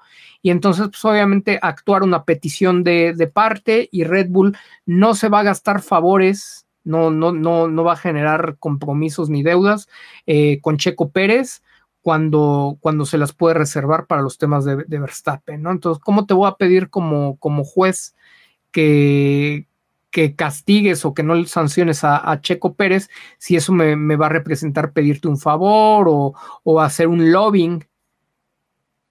Ahora sí que si quieres sancionarlo, pues sancionalo, ¿no? Me afecta menos que sanciones a Checo a que sanciones a Max para que no digan que proteges al equipo. Entonces, creo que va muy de la mano eh, el tema de gestión de, Red Bull, de que realmente pues, no le dan respaldo a, Checo y creo que terminó siendo más por una presión de McLaren. Recordando algo, recordando algo, McLaren acaba de firmar una extensión de contrato con los motores Mercedes. Así que, pues ahí sí hay una, una relación más cercana. Entonces, a petición de parte, sí puede existir una comunicación de Toto Wolf. Se ha visto ese tema entre, entre equipos cliente. Eh, sí puede haber una comunicación con Zach. Oye, ¿puedes presionar de esta, sobre esta situación? Y pues obviamente sabían que eso le iba a dar un gran colchón a, a George. O sea, si lo vemos por ahí, y estoy seguro, no he visto más espacios, pero estoy seguro que nadie ha llegado a, una hipótesis como esta. Eh, en este momento que, que, lo estoy analizando y que estoy viendo el panorama, me parece que viene el tema de la sanción pedido por McLaren a, a petición de parte de McLaren, solicitado como apoyo por Toto Wolf desde Mercedes. Me parece que ahí estuvo el hilo por el cual se generó esta penalización y como les dije en contraparte, Red Bull no se juega ningún favor, ni tenía vela en el entierro, ni le afectaba a ellos en lo personal absolutamente nada si Checo obtenía el podio o lo dejaba de obtener y tampoco tenían un mayor beneficio en quien se llevara el subcampeonato de constructores, ¿no? Entonces, sí creo que fue de, esa manera, sería para mí mi, mi, principal línea de investigación y ahí no hay ningún, ningún ningún tipo de cosa rara, ¿no? Este, que tengamos que decir, es que fue para favorecer a Mercedes, ¿no? Un procedimiento estándar, algo normal que se da de, equipo motorista a equipo cliente, equipo cliente que acaba de volver a sellar relación, se contacta a pedir la penalización, Red Bull no defiende a Checo para, para abrir ese, ese margen, ese colchón de, de, que no se comente que los comisarios benefician a, Red Bull para que se vea que realmente sí hay penalizaciones para el equipo, pero buscando que no recaigan en Verstappen, porque si vieron también hubo investigaciones para Verstappen y en términos generales, pues otra vez no hubo ninguna sanción. Dijo Dice mi querido Coqui Rayo, un amigo MX dijo, a Checo no se goza, se le sufre. Sí, hombre, pero pues es parte, ¿no? De la forma esta de, que aunque digan que no se victimiza, sí se victimiza eh, en, la forma en que construyen el storytelling, ¿no? De, de mártires. ¿No? Y, pues nos está arrastrando a todos a que en, lugar de gozársele se le sufra. Él podría ser un piloto muy dominante, dominante en el sentido de cómo lo vimos poner a raya en Arabia y en, y en Azerbaiyán. Él podría ser tan dominante como eso una, una temporada si, si tuviera ese tipo de circunstancias a lo largo de todas las fechas. Dice mi querido Luis Galindo, hay un saludo de, Luis Galindo. Saludos, mi querido Luis, que se hace presente. Sir Zodiac, ojalá tengamos Checo 2.0. Taco Palenque es decente. Le garantizo mejores cuando venga a Houston Don Tello. Estoy en el chat de Telegram esperando mis franelas de Prime F1. Le envío un fuerte abrazo. ¿Qué mi querido Sir Zodiac? Están ya empacadas. Yo personalmente eh, las vi. Eh, si no me equivoco, estarán viendo el tema de mensajería. Chécalo, checa, mi querido Sir Zodiac, perdón por hacerlo aquí en vivo, checa por favor con, con Bere un tema, me parece, porque quizá hubo un error mío ahí. Yo hice como una cotización rápida cuando me pasó eh, la dirección, pero esa cotización es en línea de DHL y cuando vas a sucursales, no sé si te niegan el producto o, verdaderamente no existe, pero ellos dijeron que esa cotización no aplicaba en sucursal. Entonces no lo entendimos, pero encontramos otra opción por la cual eh, está más económico, bueno, está más o menos por el mismo costo a, través de UPS. Entonces, por favor, nada más cuadra ese tema con, con Bere para que estén muy claros de, del envío. El paquete ya está listo y si, si lo cuadras mañana temprano, creo yo que podría estarse te enviando mañana mismo con muchísimo cariño. Eh, dice, dice, dice, mm, Patricia Ent. Hola, tío Tello, gracias por tus análisis. ¿Qué tal? Max no alcanza su super nivel en su supercoche si no está su super ingeniero. ¿Y qué tal la mejora que se ve en Checo con otro ingeniero? Absolutamente. No, no. O sea, la kriptonita de Max sería quitarle al ambiase. Tú quítale al ambiase te lo acabas. Digo, si le pones otro ingeniero experimentado, probablemente va a salir adelante, pero ponle a ver y se acabó, se acabó la temporada de, Max Verstappen. ¿eh? O sea, creo que sería bueno una campaña presionar, ¿no? Algo que no va a querer ni él ni, ni Red Bull. O sea, un verdadero campeón lo demuestra, lo demuestra obteniendo títulos en diferentes equipos, ¿no? Aunque se lleve de paso a Checo, al fin que Checo creo que nada está buscando eh, un solo título, pues ya no nos importa, ¿no? Pero vaya, así como están construyendo productos, vean cómo Fettel no pudo ser campeón en otro equipo. Pues realmente traía un autazo, le construyeron un autazo que le permitió encontrarlos lo suficiente o lo necesario para poder estar por encima de los demás. Fueron cuatro títulos, pero con el auto más dominante. Yo, yo en lo personal creo, y sé que hay, a, lo mejor todavía existen algunos betelistas, aunque cada vez eh, empiezan a desaparecer mucho más y se dan cuenta que en realidad también era un producto eh, de creación Red Bull. En realidad creo que hasta el mismo Verstappen tiene más talento que, que Sebastian Vettel y un piloto, un piloto más más dominante, este, o un Alonso en, aquellos años, creo que se hubiera llevado no cuatro, se hubiera llevado los, los cinco títulos de ese, de ese momento, ¿no? Entonces, pues, tiempo y espacio, ¿no? Vettel ya no pudo ser campeón eh, en, otro equipo y aunque es uno de los múltiples campeones con más títulos, va a desaparecer bien pronto del recuerdo y se va a quedar en Wikipedia. Y esa es la tendencia que tienen los campeones creados por Red van a ver, van a ver al tiempo. Tal vez no, yo ni sé si voy a tener vida, pero los que se acuerdan de esto que les estoy diciendo, espérense unos 10 años, 15 años, y, vamos a ver si todavía se acuerdan del múltiple campeón, a lo mejor de 6, 7 campeonatos Max Verstappen. Va a empezar a, desaparecer. Son como estrellas de Televisa de, de la época de los 80, ¿no? Luis de Llano los hacía y los deshacía. Dice Fernando Andrés Salazar Fernández, Checo está rodeado igual de pelmazos desde los soberbios de su padre y su hermana hasta el incompetente de Bert, un inútil a más no poder. Gran abrazo hasta Chile, mi querido Fer. Juan Saucedo, saludos tío Tello, gracias por tu profesionalismo. Vamos a extrañarlos en vivo los domingos. Checo es tan chido que estuvo en la conversación los últimos cinco carreras poniéndole el sabor a la F1. Cuando hicieron los resúmenes, al que más veíamos era Checo, ¿no? Obviamente se repetía Max por cada victoria pero cuando se veía algo interesante en las acciones de pista parecía Checo. Entonces, no es poca cosa, no es poca cosa.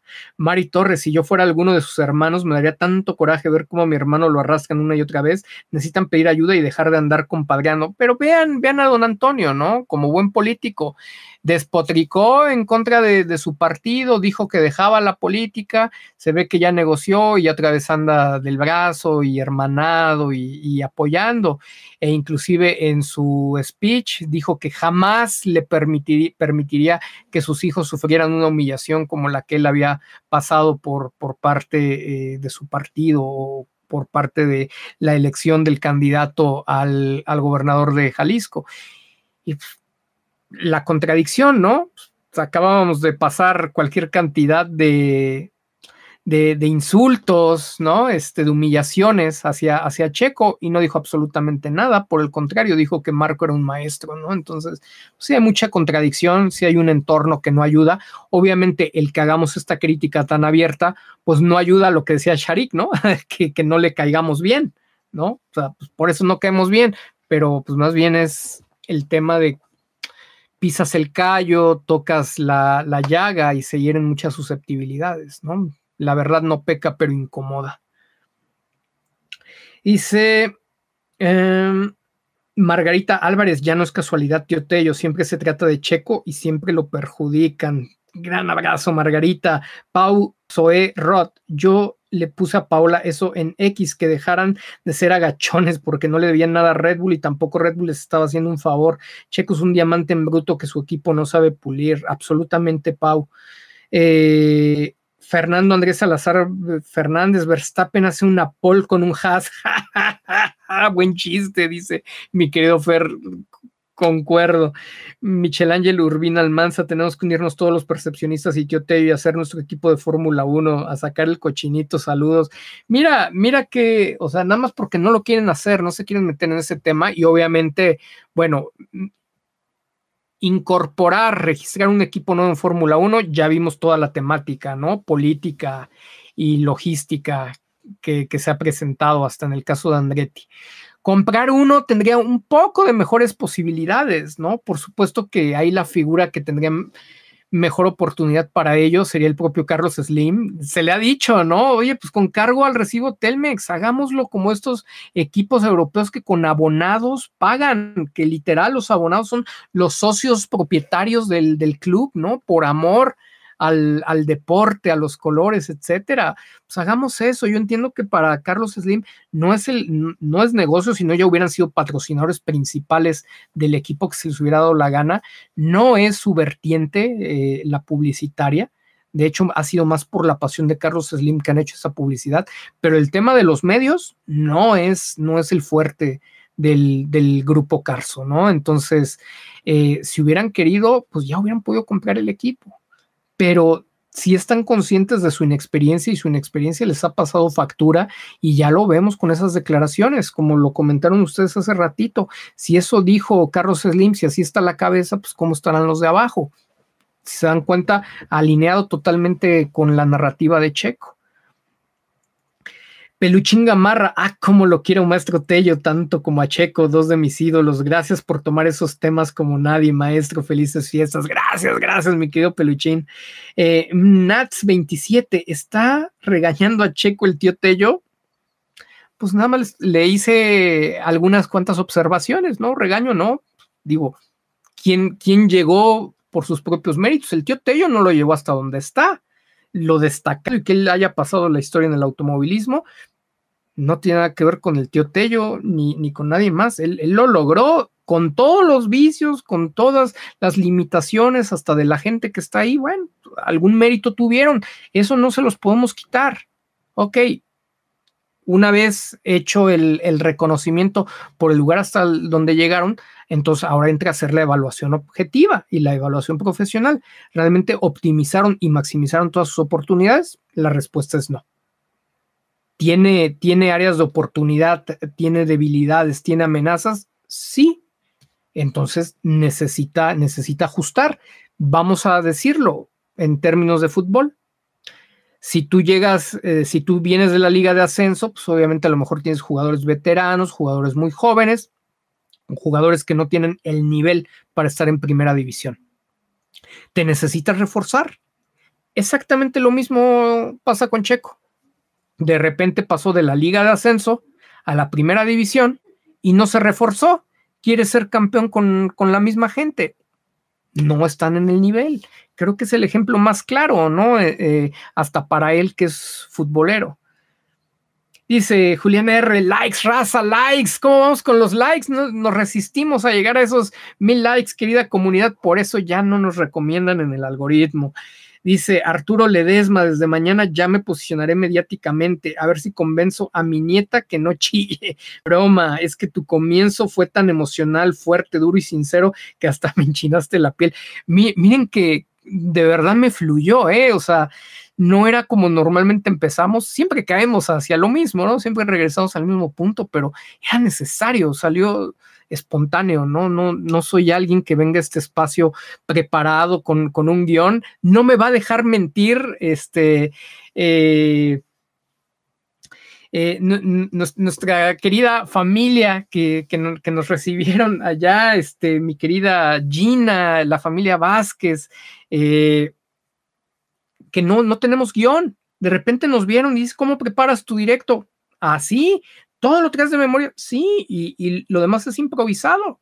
Lo vamos sacando sobre la marcha, el análisis, las respuestas a las preguntas, la situación de la que hablamos, porque es un espacio entre amigos y soy un profesional que, conoce y domina su, materia. Vaya, o sea, no, no necesita ser de, otra, de otra manera, ¿no? Entonces, sí, fluyó, fluyó de esa, de esa forma natural. Eh, ese, ese inicio y creo que sí fue bastante emocional, mi querido Arturo. Dice Arturo Saldívar, gracias tío por tu tiempo, tus análisis y sobre todo por compartir tus conocimientos con la comunidad. Gracias. Eh, mi querido Arthur. Carlos Peña, likes, likes, likes, amigos enormes. Abrazos desde Colombia. El, chequismo de toda Latinoamérica haciéndose presente. Fuerte abrazo hasta Colombia y querido Carlitos. José Luis Martínez, ¿cómo lograr que Checo comprenda y se convenza que debe exigir la salida de Bird y que se mejore la eficiencia de su garage en general? Es el primer paso para una mejora sustancial. El primer paso que tienes para algo así es hacerte consciente, aceptar que existe un problema, no, no necesariamente decir soy práctico y mejor sigo con el vicio. No me lo, creo que no me lo van a entender, pero lo tengo que comentar porque lo van a disfrutar si alguno de ustedes es comunicólogo o está relacionado al tema de la producción audiovisual. Eh, es, es dejar de pensar que los errores los vas a corregir en postproducción de repente así veo a Checo, ¿no? Es de, bueno, pues ya no me voy a estar peleando este, porque me cambien al, al ingeniero, ¿no? Vamos a ver cómo lo resolvemos y cómo lo sacamos adelante, ¿no? Hay que ser prácticos. Entonces, lo primero es que se vuelva consciente de que hay un problema y una vez que tiene conciencia de que hay un problema, se haga responsable de, de encontrar la forma de, de, resolverlo, pero no por sus medios, sino soluciones de fondo y no de forma. ¿No? Entonces, pues, la solución de, de fondo es cortar de raíz y cambiar de ingeniero. no, es, no es sencillo, no es un proceso sencillo, no es fácil aceptar que hay un problema y hacerte consciente eh, de él. Me despido con todo el cariño, les agradezco por una noche más de directo y de su valiosa compañía. Nos estamos viendo muy pronto, que tengan un excelente inicio de semana, cuídense mucho.